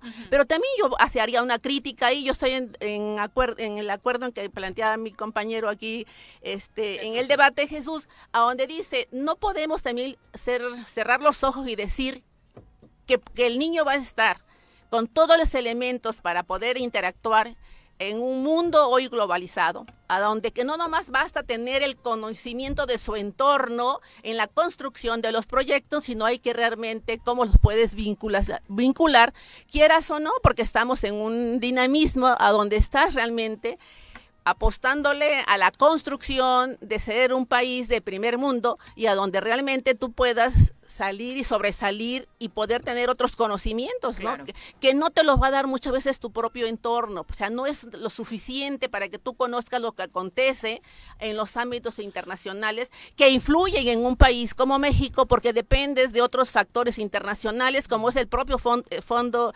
Internacional Económico, porque todo es economía, todo es política y entonces la educación pues no se le ha invertido, no y se hay, que, hay que abrir la visión, ¿no? Hay que abrir la eso. visión, Y- esa y visión. me gustaría como invitar, vamos a, a tocar, son muchísimos temas y muchas preguntas del público, a hacer participaciones breves porque el tiempo no nos va a, a dar, es Sí, un sí. poquito la, la invitación. Eh, esta, este gran debate, ¿estamos o no apegados a un método científico, a la ciencia exacta? ¿Van a tener los niños la capacidad de encontrar y la posibilidad de encontrar en estos libros matemáticas, ciencias, eh, esto, el método científico, el español, eh, tal y como, o, o más, eh, con mayores elementos de como lo veníamos trabajando anteriores generaciones? Sí, yo le contestaría a la población, sobre todo que están muy consternados o preocupados, que se tranquilicen, que realmente yo creo ahorita que lleguemos al nuevo ciclo escolar, los maestros platicaremos con los padres de familia y les daremos a conocer realmente cómo son los contenidos nuevos, porque cada maestro realiza un diagnóstico al iniciar el ciclo escolar con el nuevo grupo que le va a tocar, este, obviamente, atender. Y finalmente, sí existen los temas de matemáticas, sí existen los temas de español, sí exi- existen los temas de historia, de ciencias naturales. Obviamente ahorita ya tienen otra terminología en el sentido de que cambian a campos formativos, pero sí están inmersos. Ahora, lo que quiero también destacar es que nosotros, como mencionó hace un rato Paco, la, los libros de texto son una herramienta, son un instrumento. Los maestros que hemos estado, yo tengo 18 años frente a grupo y sabemos que no te puedes basar solamente en el libro de texto, en lo que trae. Siempre te- hacemos ejercicios complementarios a guías extras, trabajo, este, investigación extra, porque si nosotros nos basáramos solamente en eso, no se estaría llevando la práctica, práctica, práctica que se deben de establecer en ciertos contenidos, obviamente los más complejos, ¿no?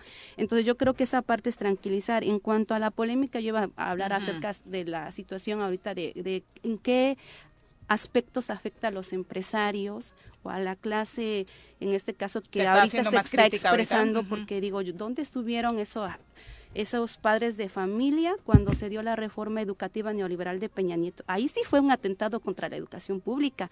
¿Por qué? Porque desaparecía la plaza base. Y al no tener un maestro plaza base, no hay arraigo con la comunidad. ¿Por qué? Porque los estaban ya cambiando, se estaba ya operando esa parte y entonces ya no había esa conexión entre padres de familia y alumnos porque los maestros estaban dos, tres meses y los movían de escuela.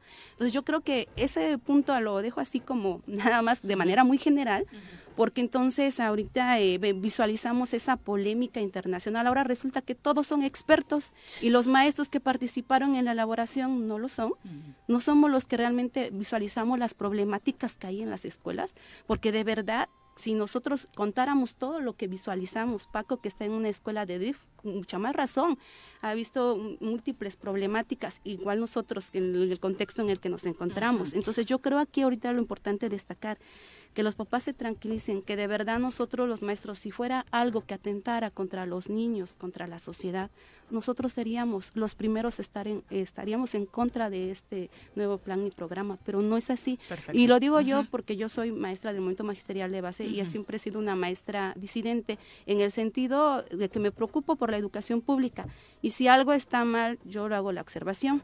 Ahora, por último, cierro diciendo también que en los libros de textos anteriores tenían muchos errores. Yo por muchos años estuve impartiendo quinto, sexto, quinto, sexto grado. Hubo una reducción exagerada a los contenidos de historia. Que desaparecieron parte de lógica Claro. matemática en el libro de matemáticos. Desaparecieron formación cívica y ética. claro. ¿Y quién criticó Y no eso? este ¿Y por Y qué no civismo, dijeron y nada?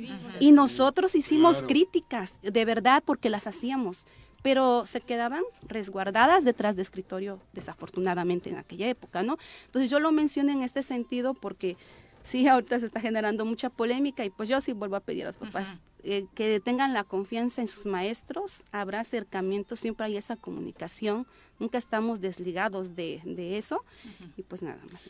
Perfecto, eso, eh, Paco, tú que trabajaste de lleno en los contenidos, el tema de la sexualidad de pronto a todo mundo en pleno 2023 le sigue asustando, que si les van a enseñar de más a los niños, que si bien, sí, claro, eh, ¿cómo vienen esos contenidos? Ellos nos enseñan. Mira, justo habían descontextualizado esta información y de repente en Ajá. TikTok ves este, este, historias que dices, oye, ¿qué onda, no? ¿De Ni siquiera has entendido qué es el rol de género, porque por ahí era el, el gran crítica. problema del rol de género que aparece En sexto grado y decía que invitaba a que los niños exploraran diferentes roles de género. Y entonces no es explorar orientación sexual, no hablamos de preferencias sexuales, estamos hablando de el rol, es decir, lo que pueden eh, socialmente hacer un hombre o una mujer. Y Entonces, que el niño Con su entienda. cosita. no, en el sentido social. En el sentido social. El sentido. Es decir, que el niño puede barrer, puede barrer, el niño puede planchar, entonces el niño puede opinar, la niña puede ser astronauta. Ese sentido hablaba del rol de género. Entonces, de- descontextualizan y entonces es ahí donde dices, ¿qué onda, no?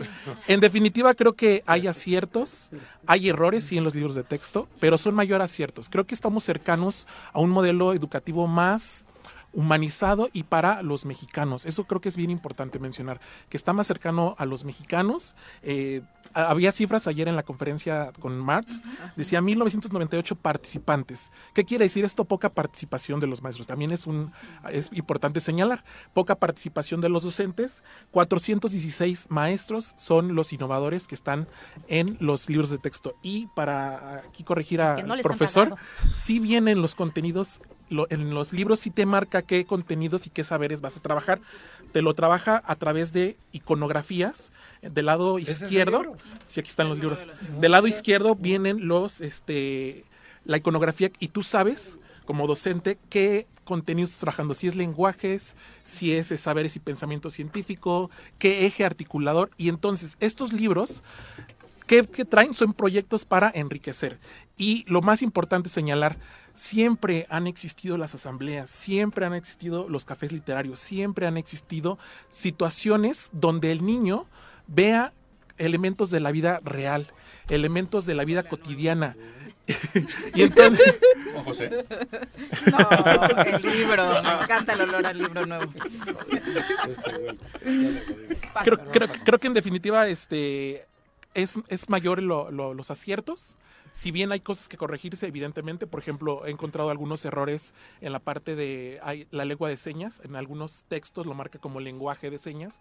Cuando es una lengua, eh, vienen mal las algunas este, eh, configuraciones de la lengua de señas también. Pero son errores que se van a ir corrigiendo sobre la marcha, que siempre ha sido, este, históricamente se van corrigiendo en los ciclos, en los ciclos escolares. Eh, no sé si quieras apuntar algo, pero me gustaría preguntarte a ti sobre este tema que mencionabas del adoctrinamiento. ¿Dónde lo ver, encontraste, yo- eh, primero, primero este, quiero decir que son los libros deben conce- eh, concebirse en el contexto de la nueva escuela mexicana. El asunto es que la nueva escuela mexicana es un concepto inacabado.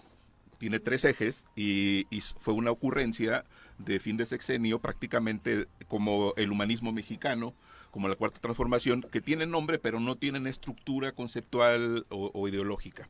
Así es la, nueva escuela mexicana. Eh, y cuando uno quiere adentrarse en, todo el proceso, resulta que las páginas están canceladas, no hay acceso. Hay que recordar que se canceló por, por cinco años el acceso a la información más detallada, incluyendo las contrataciones para la impresión de los libros.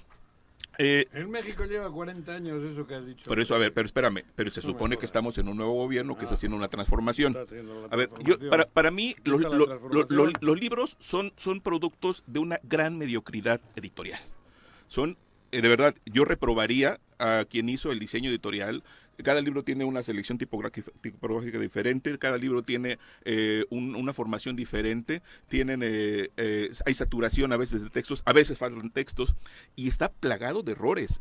A ver, cuando presumen que hubo una revisión de este 517 personas. 127 revisiones. No, no, Fueron hace- hay- son evaluaciones. 917 evaluaciones dijeron y después yo lo escuché a Max, Marx Arriaga, Marx y Arriaga. 500, 517 correcciones.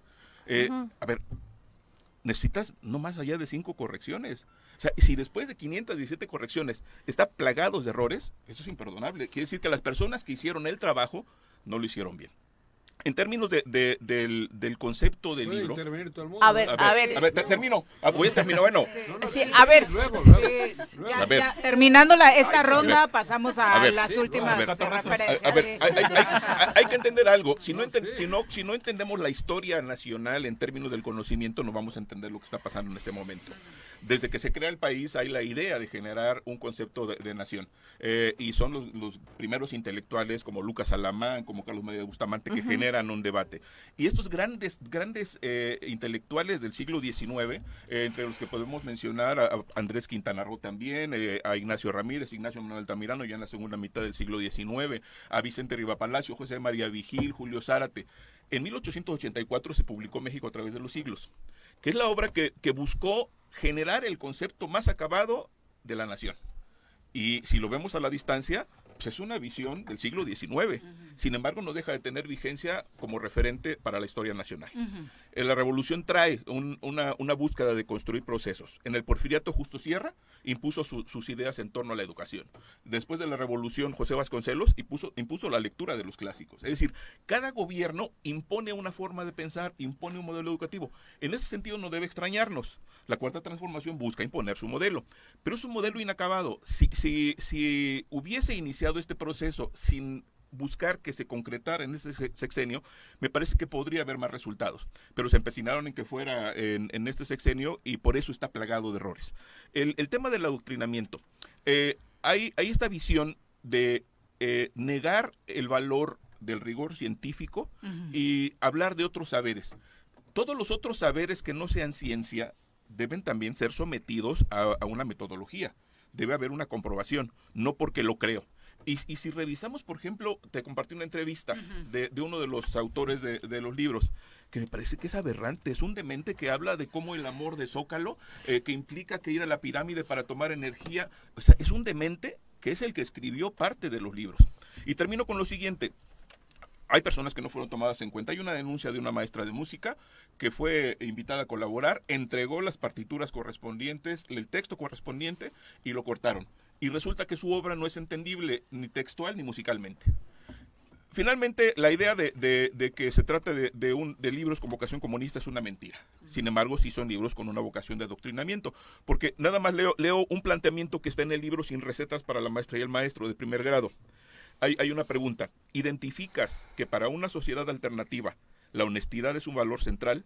En donde la difusión de noticias falsas o campañas de odio y desprestigio atentan contra la libertad comunitaria? Estamos escuchando el discurso matutino del presidente de la República. Que el de Juan, sí. Entonces, y, y- y ejemplos como este hay muchos. Hay la búsqueda del adoctrinamiento, donde pareciera que ser pobre es la vocación de los alumnos, que no universalizarse es, es este, la- la- lo conveniente para la educación, que desde la comunidad es donde vamos a encontrar la verdad absoluta. Gracias, maestra Blancanieves, para A concluir ver, la ronda. eh, Sí, efectivamente, yo creo que miren, hay que tener claridad en esta parte que plantea mi compañero Zabaleta, que efectivamente la educación se ha utilizado sexenalmente, pero ¿qué creen? Los maestros no, no hemos ido de moda, no estamos por sexenios y no hemos estado, los que tenemos más de 30 años en la educación, no nos hicimos ayer. ¿eh? Yo de mis 64 años de vida que tengo en este plan terrenal, tengo 30 en la profesión este, superior y media superior y, y en básica. Entonces, ¿saben qué? Los maestros son los profesionales de la educación, no somos gentes que nos hicimos de un día para otro. Entonces, Puede venir un sexenio, puede venir otro sexenio y puede tener una carga ideológica que es indiscutible, o sea, tampoco podemos tapar el sol con un dedo. Pero los que estamos frente al grupo, con los que estamos actuando todos los días con los niños, tendremos que tener esa autonomía curricular y saber cómo manejar realmente la situación y la información, ¿no?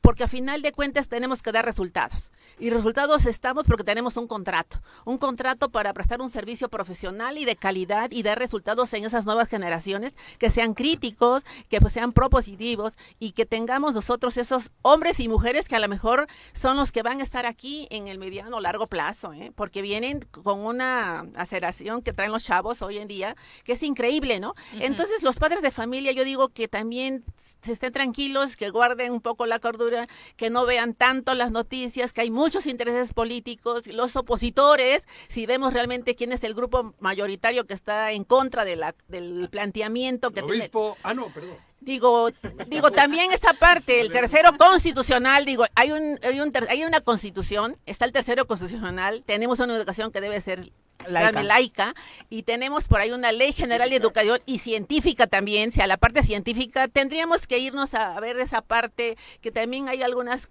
cosas que yo coincido con Jesús en esa parte, pero, pero lo más, pero lo más importante, miren, lo más importante es ver que el libro de texto es un instrumento de apoyo, o sea, a final de cuentas, yo te puedo decir, algunas veces eh, hay maes- había, había maestros, había maestros que se agarraban y decían de la página 8 hasta la 20 me lo traes resuelto mañana, ¿no? En lo personal, muchas veces yo nunca a veces agarraba un libro de texto en matemáticas, porque soy de matemáticas, ¿no? ¿Por qué? Porque, a- porque a final de cuentas, mira, el razonamiento lógico matemático lo vas a desarrollar tú con tus destrezas y ver las habilidades que tiene también el niño. No puedes tratar a todos los niños iguales, porque hay diferencias individuales. El coeficiente que tenga un niño puede di- diferenciarse del otro, pero qué tanto en el diagnóstico que tú determinas al inicio de un ciclo escolar, tú determinas tus planeas, las las planeaciones. Hoy en día vas a tener un programa analítico no acabado. Yo no te puedo decir que el programa analítico que, que arranques ahorita en agosto va a ser el mismo que vas a tener en octubre, en noviembre, porque las condiciones de tu entorno políticos y sociales van a cambiar. Esto es dinámico, que es un trabajo maratónico para el maestro, sí. Va a ser mucho más trabajo para el maestro, porque estás en la, estás en una construcción continua desde ese, eh, eso que tienes está cambiando porque no depende de ti. Los entornos externos no dependen de ti. Entonces, ¿qué pasa con la escuela hoy en día? Si, si yo te platicara también todo lo que pasa de los problemas sociales, que pareciera que la escuela es el basurero de toda la sociedad, ¿no? porque tenemos unas problemáticas terribles en los entornos, en las escuelas, y digo, y, ten- y tenemos municipios con más complicaciones que otro, y tenemos Zapata, tenemos Temisco, tenemos el mismo Huizilac, que tenemos escuela pública, pero a pesar de eso, el maestro tiene que dar resultados y tiene que estar dando lo mejor de sí y buscar ser la formación él mismo, cuando hay un presupuesto etiquetado para la formación continua de calidad para el maestro y que no se ejecuta. En este estado no se tuvo el libro de historia del estado que es, Morelos, no se dio, no se, no se imprimió. ¿Por qué? Porque el de allá enfrente, que está de director general del Instituto de Educación Básica, no le llegaron o no le repartieron las mochadas correspondientes para hacer la impresión y no se tuvo esa materia en este estado, ese libro, cuando realmente presupuestalmente estaba y te lo digo con conocimiento de causa, ¿eh? claro, y porque, porque conozco el presupuesto, porque, niños. porque lo digo, co- conozco el presupuesto que está etiquetado. Y sin embargo, ¿quién dijo algo? Nadie dijo nada. O sea, se terminó todo el, el- el ciclo escolar, los niños no tuvieron el libro de- de, de Morelos y no pasó nada. ¿Y el recurso a dónde está?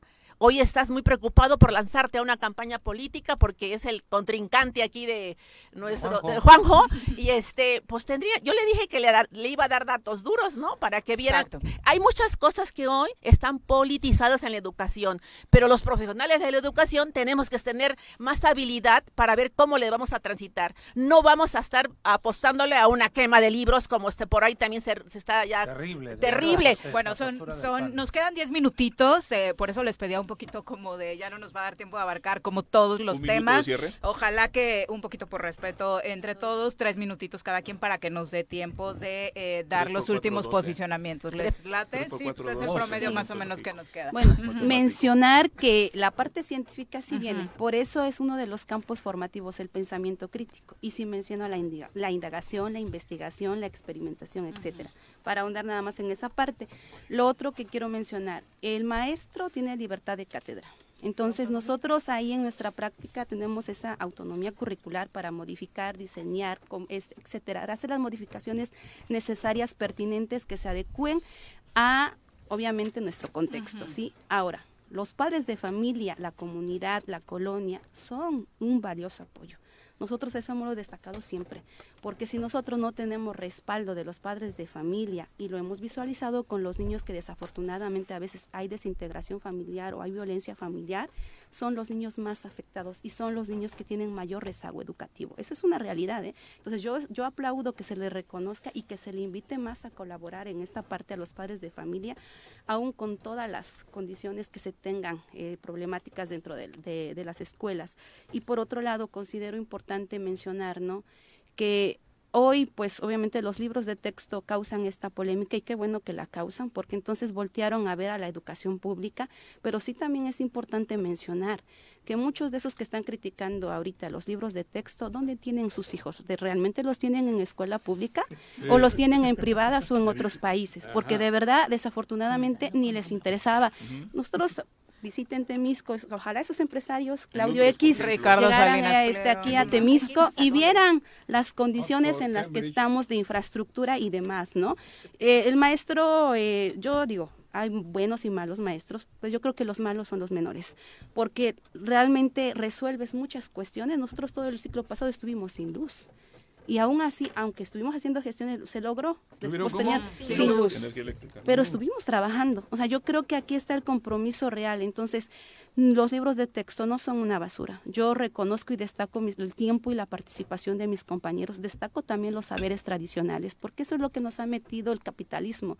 Desconocer la parte de los saberes tradicionales. Y eso no lo podemos, o sea, es cierto, tiene que estar lo científico, aquí lo está, pero también los saberes tradicionales, porque son, venimos de un legado cultural, no hay que olvidar esa parte, y es una identidad que tenemos nacional nosotros.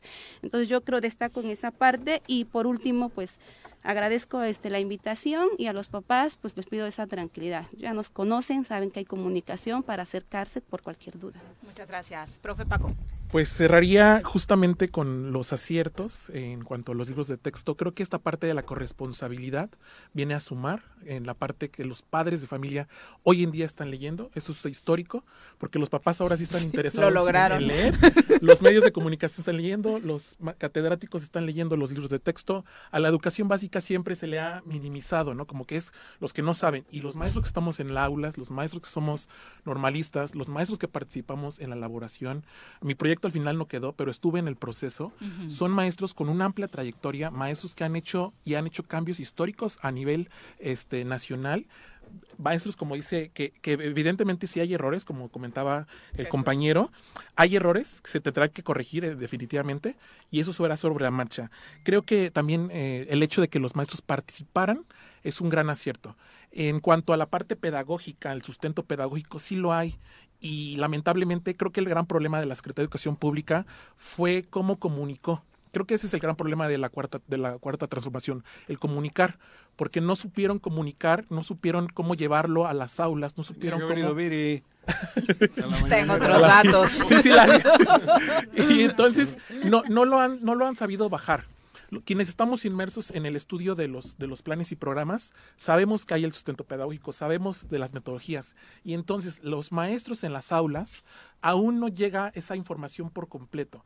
Pero sí hay sustento pedagógico, sí hay metodologías, sí hay un este trabajo previo, hay, hubo asambleas, hubo este, momentos, la información sí se compartía, el problema es que a veces no sabemos dónde buscar, y entonces la información sí está, sí hay este, pedagogía, hay muchos maestros expertos, en definitiva también tiene sus desaciertos, yo por ejemplo lo he comentado en mis diferentes redes sociales, profe Paco, donde no me parecía que, por ejemplo, Marx Arriaga fuera el director creador de los libros de texto. A mí en particular eso no me parecía. ¿Por qué? Porque no es ajeno a la, a la situación del mexicano. Claro, hay otros, eso- Es hay otros autores, hay otros este, coordinadores que tampoco me gustaron. Pero hay que rescatar quienes participaron, sí son maestros de aula, son maestros con experiencia. Al final del día creo que lejos de los este, errores y de lo que se puede mejorar, es mayor lo- los aciertos y eso hay que felicitarlo y estamos en, en buen buen rumbo, como dice la maestra Julita, que no se preocupen los papás, que escuchen a los maestros de educación básica y que no se dejen guiar por únicamente estos medios de comunicación tradicional que únicamente hacen desinformar. Gracias, maestra. Bueno, miren, pues realmente es muy interesante y es muy amplio el tema para poder abarcarlo en tan poco tiempo, pero efectivamente yo Compra creo que hora. lo más importante es que Marza Arriaga ayer en la reunión o conferencia que estuvo, aceptó al final de cuentas que, hay, que si hay errores, él los asume, porque después de lo que se les pagó también a la gente que hizo las revisiones, que fueron 925 revisiones, y que aún, o sea, pero siempre ha habido errores en los libros de texto, o sea, no es exclusivo de, de en este momento. Hoy en este momento están muy enfocados en, en maximizar esos errores, ¿no? Pero yo creo que los empresarios y los que están de oposición a estos libros de textos, yo creo que yo los retaría a que realmente se preocuparan por todos esos niños que están en la orfandad después de una pandemia y que se creara un instituto para rescatar esos niños que están en orfandad y que hoy en día no existe mamá, no existe papá, no tiene la abuela, no tiene el tío y tienen a un, a un tutor que se hace medio cargo de ellos y tenemos también es- eso también incrementa el rezago educativo. Entonces, realmente hay una preocupación o nada más es el fingir y el doble discurso de que me preocupa el humanismo, me preocupa el que se intervenga en ese momento otros actores ajenos a la educación y porque tienen un micrófono se sienten ya profesionales. Bueno, el reto José. el, Amén. el, el reto el reto es construyamos políticas públicas. Viene ya ahorita para presentar un anteproyecto a nivel Congreso de la Unión y en los congresos estatales que se esté sensibilizando, que se hace- hace falta un instituto para lo- un instituto que cubra la orfandad de todos esos niños que tenemos tanto en escuela básica como en media superior y superior, porque por eso también hoy tenemos una baja matrícula. A veces no se tiene ni para desplazarse, agarrar, ir a la escuela. Entonces, a eso sería una preocupación social y los empresarios tendrían que estarles El TV Azteca, o sea, que se está preocupando mucho, digo, toda la evasión de impuestos que ha- extra. toda la evasión de impuestos que hace desde el aspecto fiscal es una gran cantidad de recursos que sería muy buena aplicarla a la educación. Esa sería la preocupación y todos los maestros tampoco somos tontos, ¿eh? Y también Claro. de- leemos y nos damos cuenta lo que está pasando. Entonces, bueno, a ver, si estás tan preocupado, a ver, todo ese recurso que has evadido, aplícalo y canalízalo a través de asociaciones o cosas que puedas apoyar a esos niños en esa infancia que hoy a veces no se tienen ni para un kilo de tortillas, señores. Y te los digo porque he andado en las comunidades pie tierra y está el dilema del padre de familia entre sin comprarte los dos kilos de tortillas porque tienes seis hijos o invertir en mandarlo a la escuela. ¿Cuánto te cuesta el transporte público? Digo, es un tema muy amplio al respecto, Claro. ¿eh? y no lo puedes ah, realmente resumir en 10 minutos o en 3 minutos, pero son realidades que están ahí y que, y que no les tiempo. Gusta y que a muchos no les gusta oírlo, ¿no? Pero es una realidad y que los Gracias. maestros a pesar de eso tenemos que dar resultados. Muchas gracias, Jesús. Yo dije que los libros son una basura. En todo caso, son un bodrio. Es decir, son un caldo mal hecho, como lo dije. Son un cadáver exquisito. Ujú. eh, integrado de partes inconexas muchas veces. Eh, hay un pronunciamiento interesante del Sindicato Nacional de Trabajadores de la Educación que no solo me parece hipócrita, sino cobarde, patriotero y oficialista. Porque justamente está el, el discurso. A ver, el- los detractores se dedican a atacar al, al- a la Secretaría de Educación Pública. eh, y, al gobierno federal. Y los apologistas eh, hacen lo opuesto. Pero si vemos este manifiesto, que me parece que es importante que surja del principal sindicato, más allá de la coordinadora nacional, eh, que tiene también su, su opinión, que anunció, de hecho, que no va a utilizar algunas partes de los libros, es, un anuncio que hicieron ellos. Lo cierto es que, que- este, que este pronunciamiento no aporta nada para el debate. Y aquí, finalmente, yo, yo concluiría con el hecho de que este esfuerzo del gobierno me parece que es un esfuerzo fu- frustrado porque no concreta un proyecto de educación. Esta perspectiva de imponer modelos eh, faltos de, de- de una visión crítica, a ver, eh, eh, 40 años, ¿no? Una visión crítica, por ejemplo, plantea irrealidades. Habla, doy, doy un ejemplo muy claro. Habla de, de un migrante que se va a Estados Unidos eh, y que tiene que enfrentarse con el subajamiento del entorno y que si bien tiene oportunidades de trabajo allá, eh, va a perder la oportunidad de los paisajes idílicos y de la paz que reina en sus comunidades. A ver, eh, y, y- y termina siendo estúpido el planteamiento, porque muchos migrantes justamente migran porque no hay oportunidades, migran por los niveles de violencia. México ha vivido como nunca en su historia un desplazamiento de comunidades justamente por la violencia. Y no es porque eh, van a extrañar esa, idílica visión de la comunidad. En este sentido, también el concepto de, comunidad me parece que es bastante manipulado. Eh, ah, si, si hay maestra, sí dice todo lo contrario. Eh, hay que darle una, una atención específica a cada alumno porque todos los niños son diferentes. No, aquí los pone todos en el mismo plano. es decir, aquí, aquí está, aquí está planteado, a ver, si revisamos los documentos de la nueva escuela mexicana, dice, dice justamente, dice, otro problema de, Nos en educación 30 segundos. es creer que toda la población de estudiantes debe adquirir los mismos conocimientos de la misma forma y en el mismo tiempo sin importar su contexto.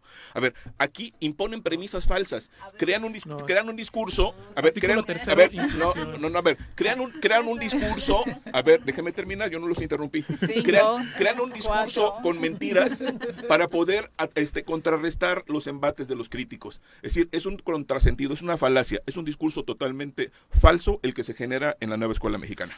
Justo todo lo contrario, atiende a, la individualidad y a la diversidad. A ver, y en esta parte que dice el, el Ya, comunicado ya de- vamos, ya, ya desafortunadamente no hay tiempo.